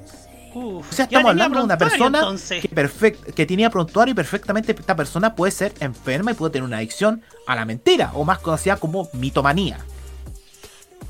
Lo que me sorprende es que aparezca mucha gente, mucha gente hable del tema. Y sobre todo a gente que de alguna forma tenía por qué meterse en el tema. Y yo voy a hablar especialmente eh, estos senadores, cierta organización. A enfocar en los senadores, porque eso prefiero dejarlo al tolerancia cerdo. Pero yo quiero hablar de la Sociedad Interamericana de Prensa. Declara de que está preocupada por esta creación, es, está de que podría generar la tentación de instaurar mecanismos de censura debe haber preocupación cuando los gobiernos se involucran en forma directa al análisis de información y expresión, medios o periodismo. A ver, sobre esta manga de energúmenos, voy a decir lo siguiente. ¿Por qué ellos tienen que meterse en un tema de Estado que no le corresponde a los medios de comunicación? No es la primera vez que la CIP se entromete en temas de Estado. Te creo la lucha que pueden tener los medios venezolanos. Eso te creo ellos en Venezuela están regulados de una forma escarada por Maduro. Pero en países como Argentina y Ecuador, la CIP se entrometió y es mala. En Ecuador, la Sociedad Interamericana de Prensa decidió apoyar a un grupo de lobistas políticos llamados Fundamedios. Supuestamente le decían defensa del periodismo cuando no era así, sino que era una organización para hacer política contra el gobierno de Rafael Correa y la ley de comunicación audiovisual. Lo mismo puedo decir de la CIP cuando hace 10 años atrás el entonces presidente de la CIP de nacionalidad guatemalteca vino a decir que la ley de medios jugaba en contra de la libertad de expresión cuando la ley de medios no perjudicaba a los diarios, sino que daba un cambio en las líneas de concesiones de radio y televisión, que estaba el tema de la concentración de poderes de, adivine quién, señor Camaño. El grupo Clarín. grupo Clarín. Entonces, la CIP se está entrometiendo en un tema que no le debe ser ajeno. O sea, en vez de contribuir, nuevamente le echan carbón al tema. ¿Saben por qué yo digo esto? Porque buscando a las autoridades y directores de la CIP, me encuentro con que hay chilenos metidos en el cargo. ¿Usted quiere saber, señor Camaño? ¿Quién? Tesorero, Juan Pablo Yáñez, representante de diario El Mercurio. Y por último, dentro de los de la Junta de Directores para el periodo 2021-2024, encuentra María Catalina Ayer, representando a Copesa. La CIP no puede ser nunca un organismo de defensa de la libertad de expresión es un organismo de la libertad, defiende la libertad de negocio de las empresas, cosa que es válido el tema de las empresas. Pero ahí empezar a preocuparse por esto parece que ya es mucho y otra vez volvemos a tocar el tema. Sobre todo, sobre todo, eh, la semana pasada, semana pasada y leyendo una nota Bio Bio, el Contralor Jorge Bermúdez, de la Contraloría General de la República, descartó que existan ilegalidades en el decreto que crea esta comisión. de los medios es contribuir a esta comisión. O sea, ¿cómo alejamos a esta pandemia? Así como hubo un comité de expertos por el COVID, este tiene que haber un comité que permita, obviamente, dialogar en el tema. No nos faltan los señores que están sesgados, los señores del Mercurio, los señores de la tercera, para qué decirte de ciertas radios, como por ejemplo Radio Bio Bio, con el señor Mochati, cree que ese pueblito que se estaba comenzando a inundar era verdad cuando no lo era. Cuando está Radio Agricultura también a veces sesgada. ¿Para qué decir de Mega? Lo que ocurrió hoy día. O sea, si hay algo que tenemos que tener claro nosotros, los medios de comunicación, es primero que todo, evitar la desinformación. Segundo, chequear las fake news. Y tercero, contribuir que esta pandemia pase. Porque fue por estas fake news que se instalaron regímenes democráticos, bueno, regímenes autocráticos disfrazados de democracia. Vean lo que pasó en Brasil.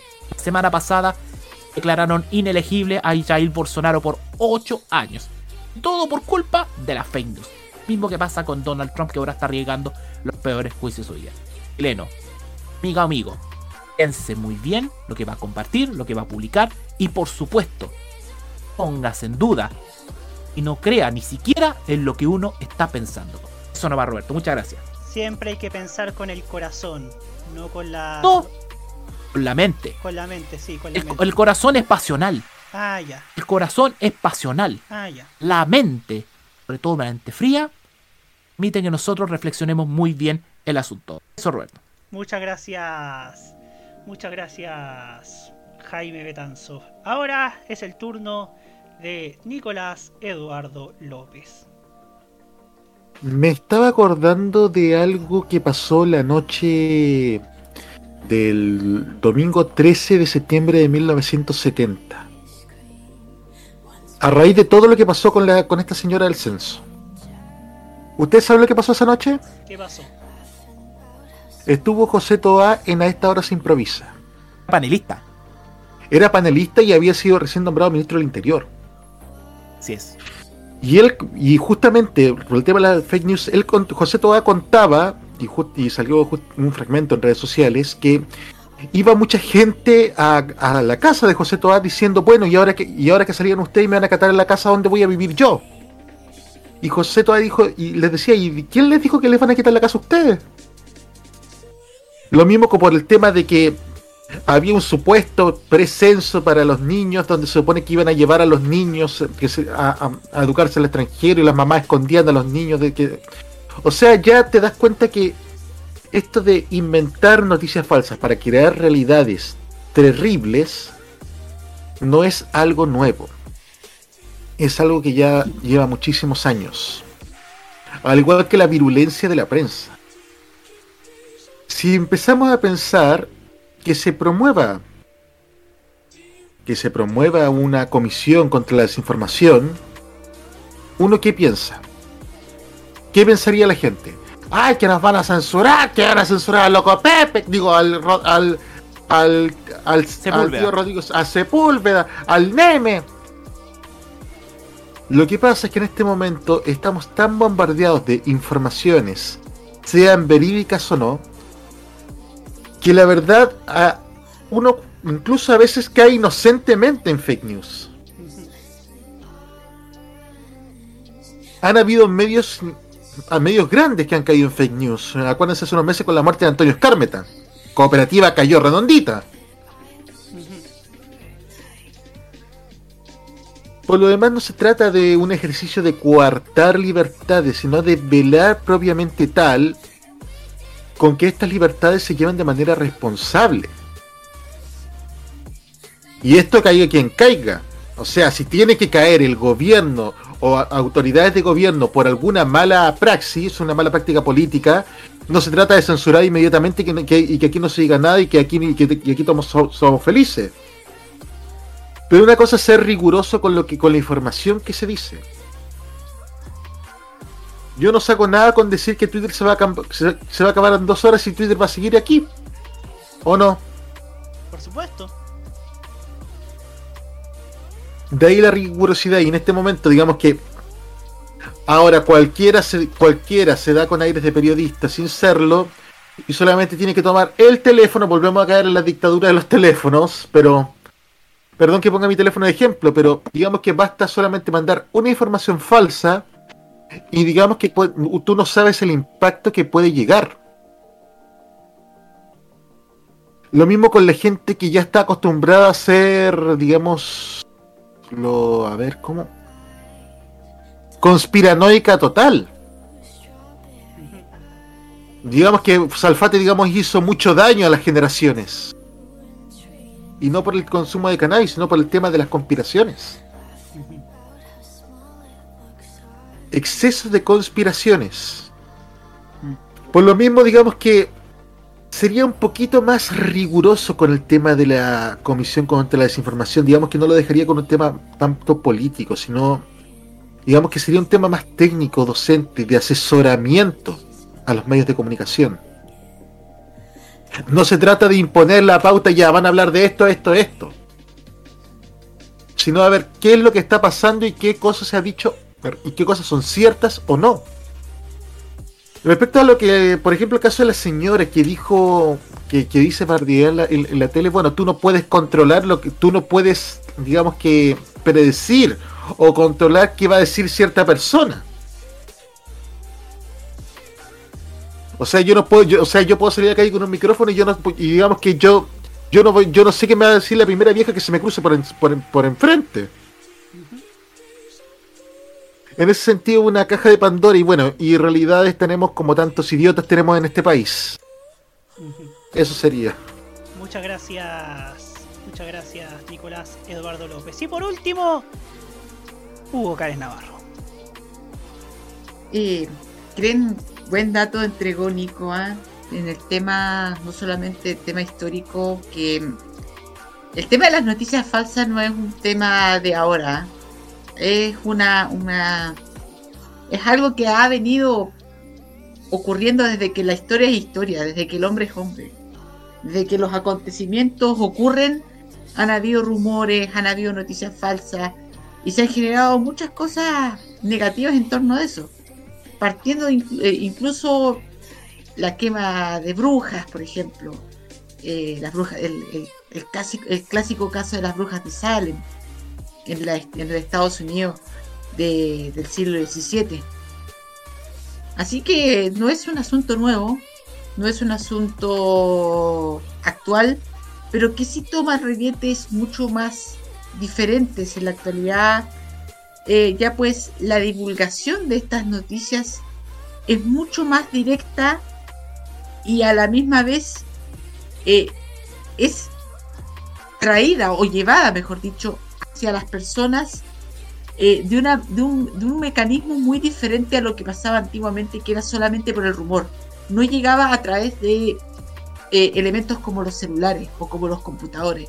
Entonces tú le das prácticamente el mismo nivel de credibilidad a una noticia falsa en TikTok que una noticia en un medio de comunicación, en un diario o en, el mismo en los mismos portales eh, de un medio de comunicación en Internet.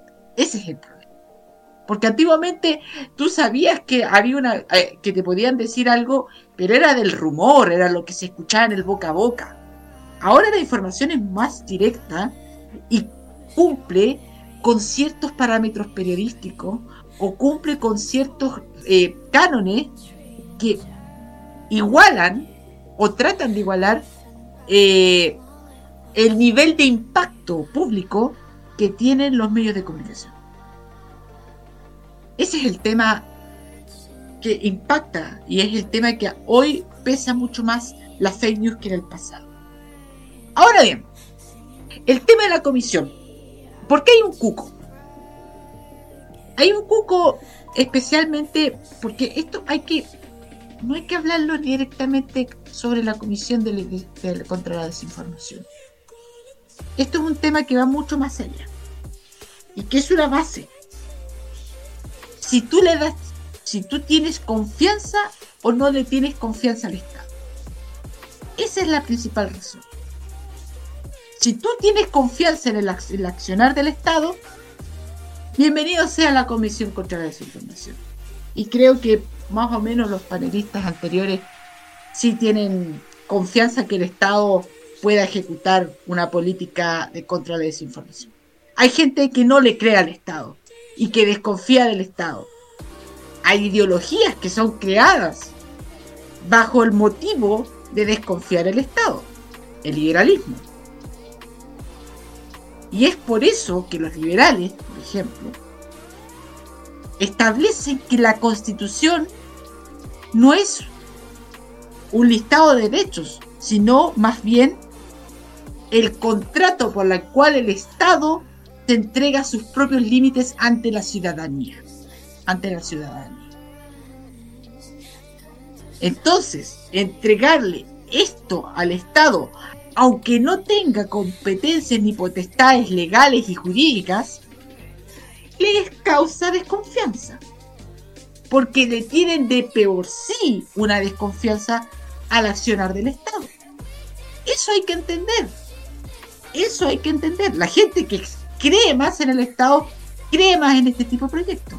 La gente que no cree en el Estado no le va a creer, no le va a creer en estos proyectos y va a generar temor.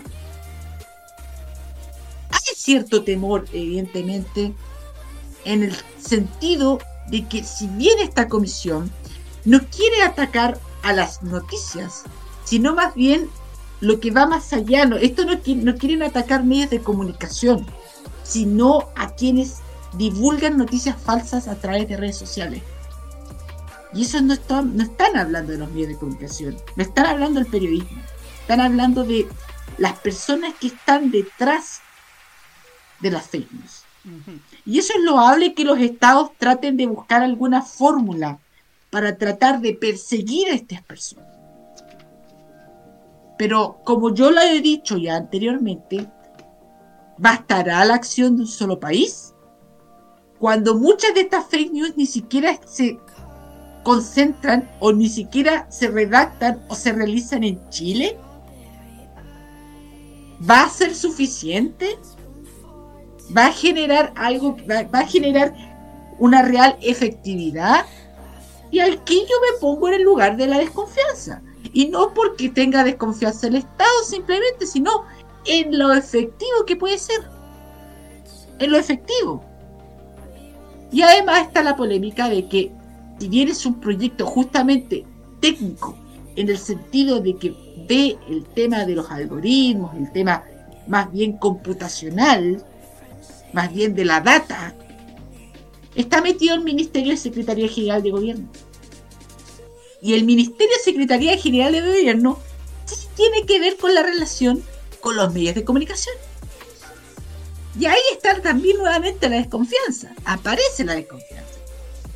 Porque a pesar de los propósitos loables, sí existe una acción muy minúscula, pero una acción de los organismos de gobierno que están a cargo de la relación entre el gobierno y los medios de comunicación. Y especialmente, y hay que ser muy franco, medios como el Mercurio, medios como la Tercera, que son abiertamente de una tendencia antigobernista, no van a querer que eso ocurra. Y están en su justo derecho que ellos opinen aquello. Porque, primero, le tienen desconfianza al Estado como institución. Y segundo, le tienen desconfianza al gobierno por opción política. Y eso hay que entenderlo. Y también hay que pensar que se tienen que crear estas comisiones. Pero lo importante es quién debe liderar esa comisión. ¿Será el Estado? ¿Serán las universidades? ¿Serán las comunidades civiles? ¿Serán los mismos medios de comunicación? Yo creo que eso también se tiene que comenzar a, esclarecer. Y por último, y como yo lo he dicho ya en reiteradas ocasiones, esto no solamente tiene que partir por los estados, sino que esto tiene que ser algo supranacional, lo está haciendo la Unión Europea, Aquí en Latinoamérica es imposible que se haga algo, porque aquí estamos tan desunidos que no tenemos ni siquiera una, un organismo que represente bien a los países en, Latinoamérica y en Sudamérica. Pero a nivel internacional, tipo ONU, se tiene que generar este tipo de comisiones, más que comisiones, este tipo de, de políticas que traten incluso de perseguir penalmente a quienes generen este tipo de, comisiones, este tipo de informaciones falsas, perdón. Y bueno, ya más o menos planteé mis dudas, mis resquemores, pero también las intenciones positivas que vienen detrás de esto. Y también tratar de distinguir eh, el trigo y la paja en relación de que esto no va a afectar a los medios de comunicación en sí, sino a quienes crean contenido negativo, crean contenido que se catalogan como fake news. Pero, reitero, hay desconfianza porque esto está, si bien está eh, relegado al Ministerio de, Ciencia, hay participación del Ministerio del Secretario General del Gobierno, lo que sí genera ciertas dudas, sí genera ciertos resquemores.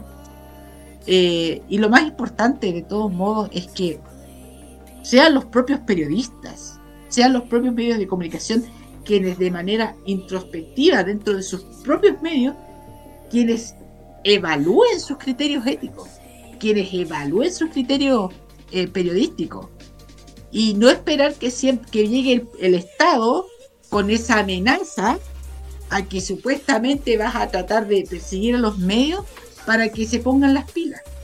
Porque yo personalmente no me gusta esta, estas cosas medias estatales que, que generan cierto resquemor. Yo no estoy muy de acuerdo. Pero entonces los medios tienen que hacer algo. Porque es muy evidente. Es muy evidente. Y los medios cada vez están cayendo en una. en una. en una práctica irresistible, pero negativa, de tratar de generar eh, audiencia a través de comentarios al voleo, a través de comentarios facilistas, a través del populismo. Y si bien eso no es necesariamente fake sí genera problemas que van más allá de la desinformación, sino que llegan directamente a un tema que yo ya he planteado en este programa anteriormente, que es la falta de vivir en comunidad y la deshumanización de quien piensa contrario a nosotros. Y como yo lo he dicho, esto nuestro país ya lo vivió. Y, no, y es responsabilidad nuestra no tratar de caer en eso. Así que creo que es pega el periodismo más que nada. Y el Estado, más que crear comisiones, tiene que tratar de, de imponer la pauta a través de organismos multinacionales que sí creo que tienen mayor efectividad para poder generar cambios en torno a este tema. Roberto. Muchas gracias. Puedo responder yo a Hugo porque es interesante el debate que estamos haciendo. El debate dentro del debate otra vez. Es que esto es la, gracia que no solamente sean ponencias.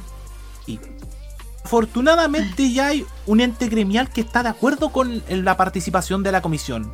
Es nada menos que la Asociación Nacional de Televisión, la ANATEL. Pablo Vidal ha, ha destacado de que la comisión es favorable al tratamiento. Lo que yo destaco es que acá para esta comisión es importante que esté, sean partícipes.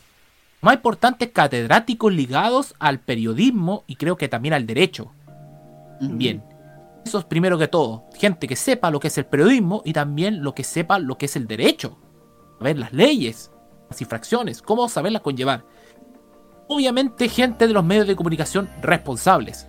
Tampoco podemos tirar al voleo a decir que Tomás Mochati tiene que participar de la comisión porque no va a ser así. Lo mismo que los Edwards o la, o la propia familia Sayé. Porque ellos van a tener, obviamente, como lo dice Hugo, tener cargados los intereses. Ojo. Eh, el Ministerio Secretaría General del Gobierno, como decimos en la más informalidad, puede tomar generalmente de las partes más íntimas a los dueños de los medios de comunicación, sobre todo a los dueños de diario. ¿Por qué? No solamente las empresas privadas financian los diarios, el Estado chileno también los financia. ¿Cómo? A través de las famosas pautas publicitarias, las entrevistas.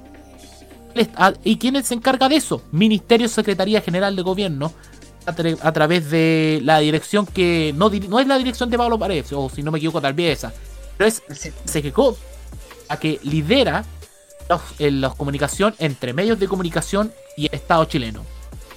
Acá, lamentablemente, tenemos a los medios de comunicación haciéndoselo leso con esto. Yendo en la mentira, dando cátedra a ciertas personas, por ejemplo, a ver, por ejemplo, a gente ligada a la UDI, el señor Coloma, Coloma Hijo, diciendo que esto era grave. Vemos que no puede atentar la libertad de expresión, sino que hay que saber ir al problema de todo esto. Ahora, el tema de la fake news me llamó algo mucho la atención que dijo Hugo. ¿Qué pasa fuera de nuestro país? Que sabemos de que hay gente que crea fake news, no está en Chile, en el extranjero.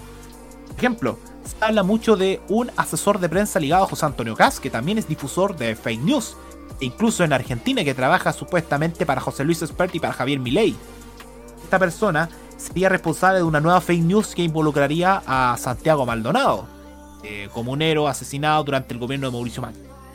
El tema es que aquí tienen que participar, vuelvo al tema, ante la comisión tienen que participar catedráticos tanto del periodismo como de derecho, responsables de los medios de comunicación para debatir muy bien con altura. Obviamente que el Ministerio de Ciencia y Tecnología también tiene que hacerse partícipe porque esta es la iniciativa del Estado chileno.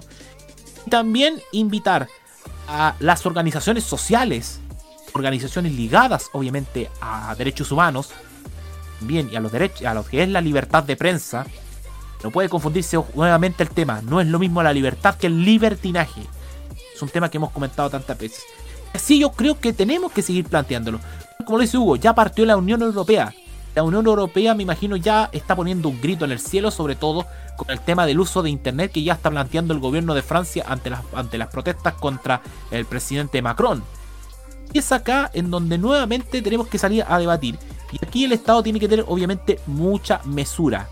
Puede dar para entender eso y no van a faltar los críticos que van a decir que esto se equipara con Venezuela, que esto se equipara con Argentina, con Ecuador. empezó Venezuela! Empezó Venezuela cuando sabemos que en Venezuela quien, recibí, fue recibí presidente. un comentario hoy día de eso en el Facebook de En serio. Ah, es que es el problema. Lamentablemente la gente no dimensiona entre un presidente civil y un presidente salido de la Fuerza Armada. Yo digo, a veces el, de la, el, el presidente, el militar, es más cabrón que el o, sea, es más pillo que el presidente de civil porque se levanta cada día más temprano. Y es una frase que dijo alguna vez el gran Eduardo Galeano, y se lo dijo a Lalo Mire en una entrevista hace muchos años en Argentina. Eh, los políticos eh, mienten y roban con tanta experiencia, pero los militares son más, lo hacen más, más todavía porque se levantan más temprano. Es lo mismo que yo digo, actúan más rápido que los propios civiles. Pero acá el tema, volviendo al tema, Mira, hay una cuestión que le quiero responder a César Andrade. Eso no se llamaba fake news en esa época, se llamaba rumor de pasillo, eh, el chisme, eso de que cuenta, contaba Nicolás acerca de José Toa. Y ya cerrando el tema, es importante que también nosotros, la ciudadanía, participemos, así como también estamos participando nosotros de una iniciativa que es de la Secretaría de Participación Ciudadana para participar en el anteproyecto de la nueva constitución. Búsquenlo, participen. Cierra el día 7 para que todos puedan decidir qué les parece si está bien o no lo que se está presentando a través del famoso denominado comité de expertos. Háganse valer muchachos para que así se vayan reformando todas estas iniciativas. Eso no va, Roberto.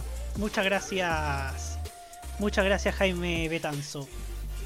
Yo antes de dar el pase al chat, quiero hablar al respecto sobre cuánto daño han hecho las noticias falsas en las sociedades, porque las noticias falsas no solamente generan ignorancia, sino que también descorazonan. Y descorazona a la gente que, por ejemplo, te vende una mentira como si fuese una verdad.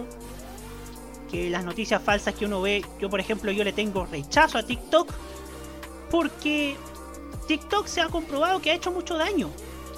Que dañó la psiquis de los chilenos, o de gran parte de los chilenos, que creemos que las verdades son sagradas y que las mentiras hacen daño. Y eso ha pasado en el último tiempo y las consecuencias las estamos pagando. Por eso yo, por, por quizás una lucha, un compromiso porque las redes sociales sean responsables, yo creo que tengo que apoyar esto porque es algo de sentido común, más que nada, algo que sencillamente puede puede mejorar, incluso salvar vidas, porque las noticias falsas en las redes sociales y, las, y ciertas actitudes de ciertos grupos en redes sociales pueden incluso generar tragedias que pueden costar la vida, como sucedió en Brasil con esa guardería que lamentablemente sufrió un ataque de odio. Y asumí que nada va a hacer que volvamos al 3 de septiembre y que gane la prueba y que gane la y que, y que tengamos la constitución que yo apoyé, nada va a ser eso y nada va a hacer que, que, que, nos ahorremos todo este embole y que tengamos que soportar al señor Silva, la señorita Evia. Nada va a hacer eso.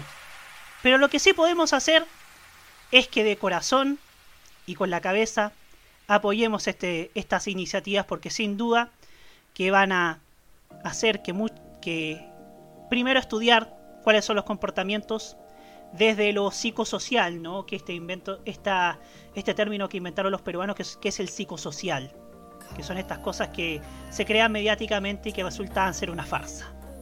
La Virgen que llora, acá el, la Virgen de Peña Blanca. Entonces. El cometa Halley. El cometa Halley también. Son psicosociales perfectamente. Entonces, la reacción y cómo evitar de hecho esa reacción creo que es algo que sí o sí debemos apoyar y al menos yo en esta cuestión debo apoyar, ¿sí? Eh, hay un tema que yo creo que se puede generar debate y que tiene que ver eh, con cuánto la gente está influenciada por, este, por esta información en, en, la proporción de lo que piensan y cuánto tiene predispuesto de antes. Porque muchas de estas cosas las fake news no es que sean el motivo principal, por ejemplo, de ciertos resultados electorales. No, no es el, es el motivo principal. Sí es el gatillante de. Sí es el que le pone el que le pone el jabón al sándwich, el que le pone la guinda de la torta. Esas son las fake news. Esas son la acción de las fake news.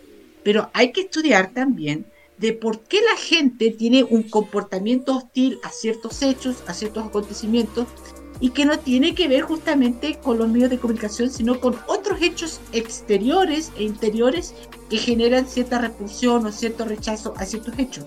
Culpar generalmente a los medios de comunicación por los resultados electorales en las últimas elecciones es simplemente ver la punta del iceberg.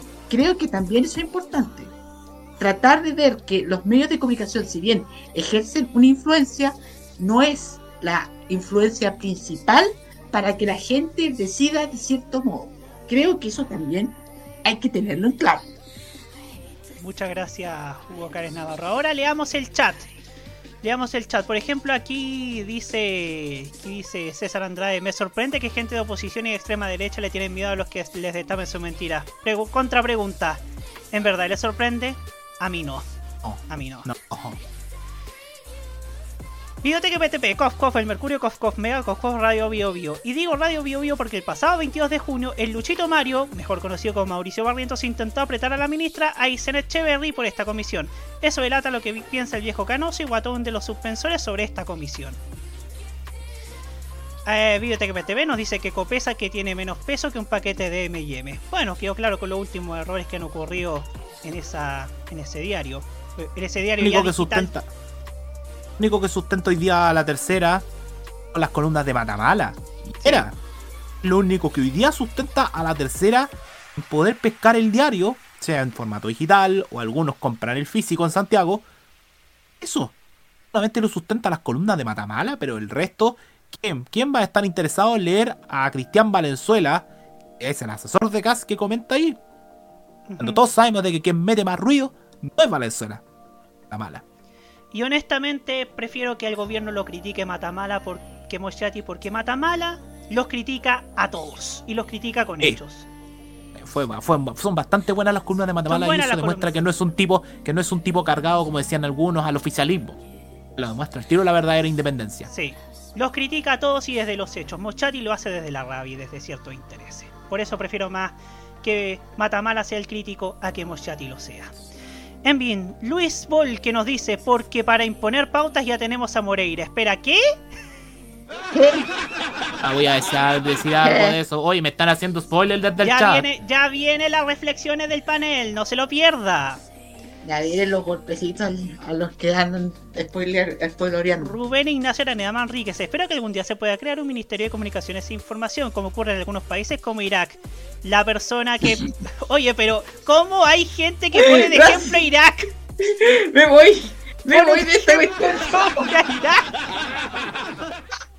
El. Oye, queremos que esta cuestión resulte bien y nos ponen esos ejemplos.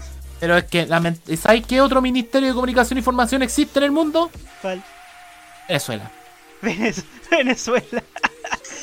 No es chiste. No es chiste. Ah, pero ponga, pongamos de ejemplo a países serios. Hay más países que tienen estas políticas más que Venezuela e Irak, por favor. ¿Pero qué le podemos pedir al fanático de Sati? Ah, perdí Nadie, por favor, por favor, por favor. Nos vamos a la música y ahora es el momento de Martín Correa Díaz para que presente su tema que nos ha que nos tiene preparado con mucho cariño. Atención. Ok. Tengo el tema que he pedido y lo pedí más que nada porque me gusta la energía que tiene, me gusta el ritmo y. escuchamos, Martín? Sí, yo lo escucho, yo lo escucho, no te preocupes. Ah, ya, perfecto. ¿Se escucha bien? Sí, se te escucha bien. Ok, bueno, lo que, que estaba diciendo, que Bueno, que elegí el tema porque tiene una energía que increíble, se me pegó muy fuerte y no sé, amo todo.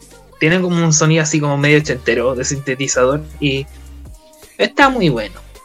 Y bueno, sin más preámbulos lo dejo con el tema. Esto es Never Ending Song en la voz de Conan Gray. Disfruten. Y así es la de nuestro panel.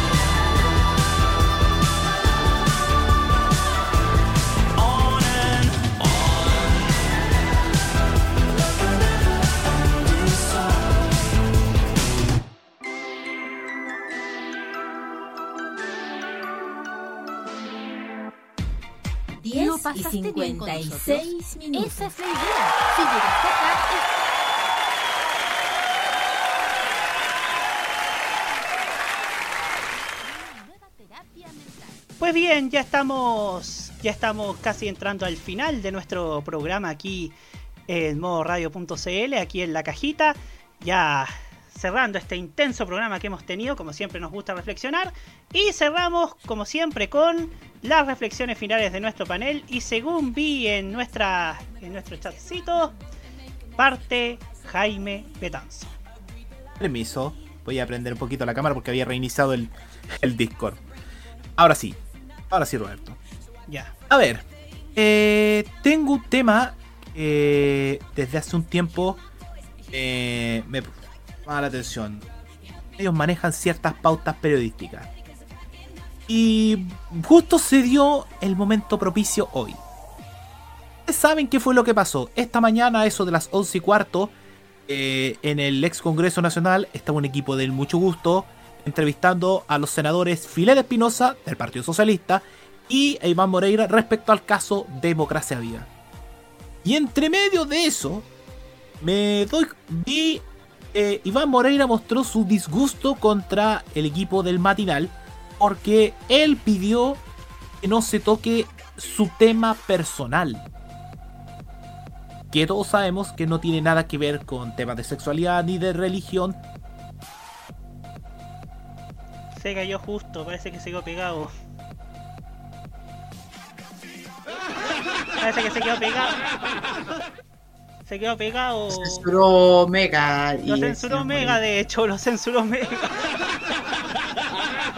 En fin, en fin, ahí estaremos, ahí estamos arreglando, ahí mientras arregla estos problemillas que tiene Jaime Betanzo, vamos de inmediato con Martín Correa Díaz.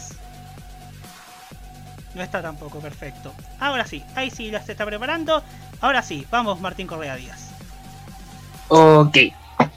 Mi reflexión en sí ahora es sobre lo que hablamos al principio. La manera en que la televisión tiene que dejar de ver a las multiplataformas, ya sea streaming y redes sociales, como sus enemigos, cuando en realidad ambas pueden complementarse súper bien.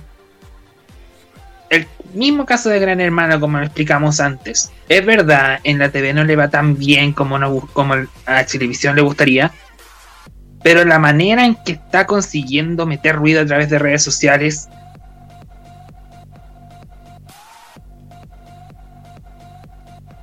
y a través de que manejarse la cosa.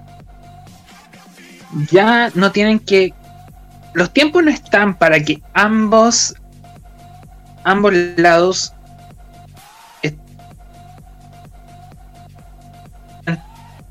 Trabajando muy bien si trabajan juntos para tener una mejor experiencia para el televidente. Y como se dijo, también eso se, se ha visto en otros países en Argentina con el gran hermano de allá, en México con la Casa de los Famosos, hay ejemplos de que la cosa puede funcionar bien. Y siento que si Televisión quiere seguir en esa senda, pues les puede resultar mejor, que como, mejor de lo que les está resultando ahora. Así que eso. Ojalá que la cosa resulte y que siga mejorando. Eso es todo lo que tengo que decir por hoy. Muchas gracias, Martín Correa Díaz. Ahora sí, ¿arregló su internet, señor Betanzo? Sí, sí, sí. Lamentablemente fue el infortunio de la compañía. Ahora sí, Jaime. Ah. Volví al tema. Esta mañana eh, todos vimos lo que pasó en el final de Mega, en el Mucho Gusto, cuando Iván Moreira, el ganador de la UDI, mostró su disgusto porque él no quería tocar un tema era personal para él, que era su ligazón al caso Penta, este caso de corrupción que liga a políticos de la UDI y Renovación Nacional con el extinto Banco Penta que pertenecía entonces a Carlos Alberto Delano. El que no tocaran el tema, pero resulta de que acá se habla de cómo se manejan este tipo de medios de comunicación a ciertos intereses políticos también.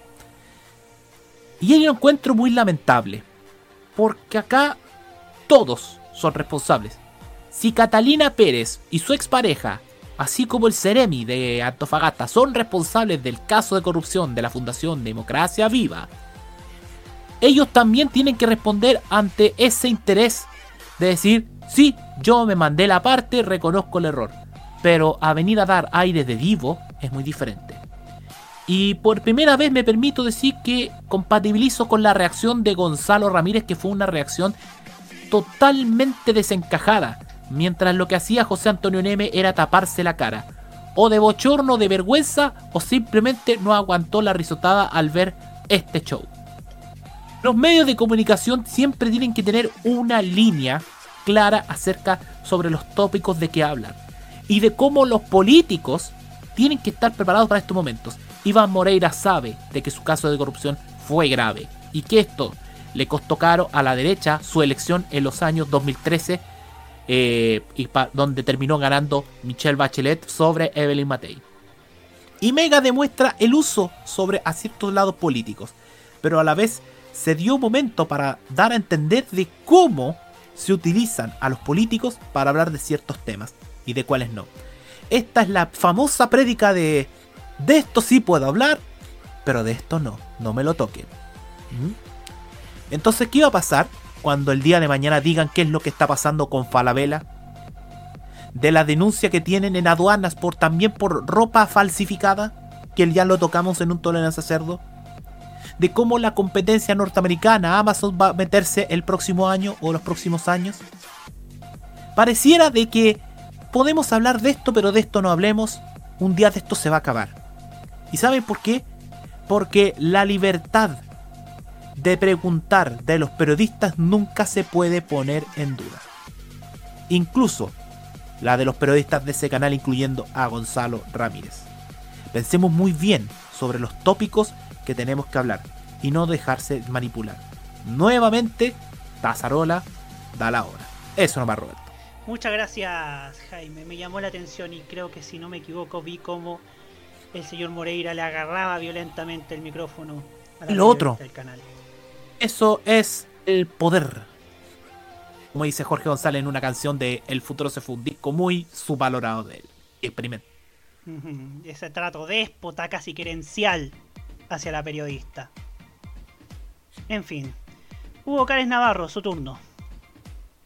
Y pues para agregar lo último de Jaime, por eso se necesita tanta responsabilidad por los medios y que los periodistas también saquen la voz cuando ocurren este tipo de, situaciones, que los mismos periodistas también traten de, levantar su, voz cuando este tipo de situaciones ocurren, porque esto también es una agresión a una periodista y una agresión también al ejercicio libre de la profesión periodística.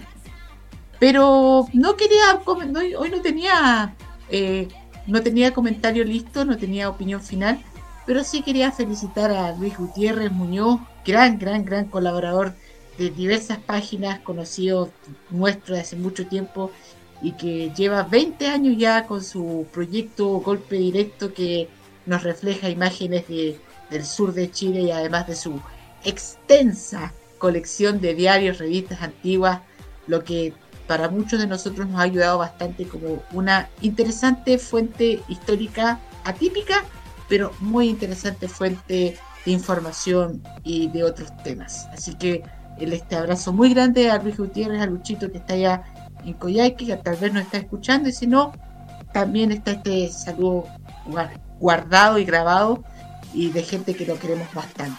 Eso. Muchas gracias, Hugo Cárez Navarro. Mi saludo también para todo el nuestro para de nuestro panel para eh, todo el equipo de radio para Luchito Gutiérrez. A ver, quiero revisar algo. Ok, perfecto. Entonces, como yo no tengo reflexión, la invitación para la próxima semana, a esta misma hora, en un nuevo capítulo de La Cajita aquí en modorred.cl. Nos vemos mañana a las 8 de la noche con la con el tolerancia cerdo.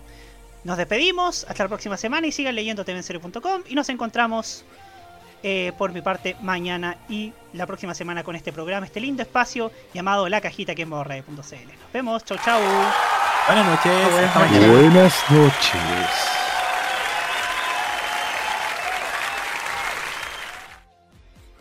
¿Lo pasaste bien con nosotros? Esa es la idea. Si llegaste acá es porque te gusta reflexionar sobre los medios y la televisión en Chile. Contamos contigo la próxima semana en una nueva terapia mental. Cerramos por esta semana la cajita en modoradio.cl. opiniones emitidas en este programa son de exclusiva responsabilidad de quienes las emiten y no representan necesariamente el pensamiento de modoradio.cl.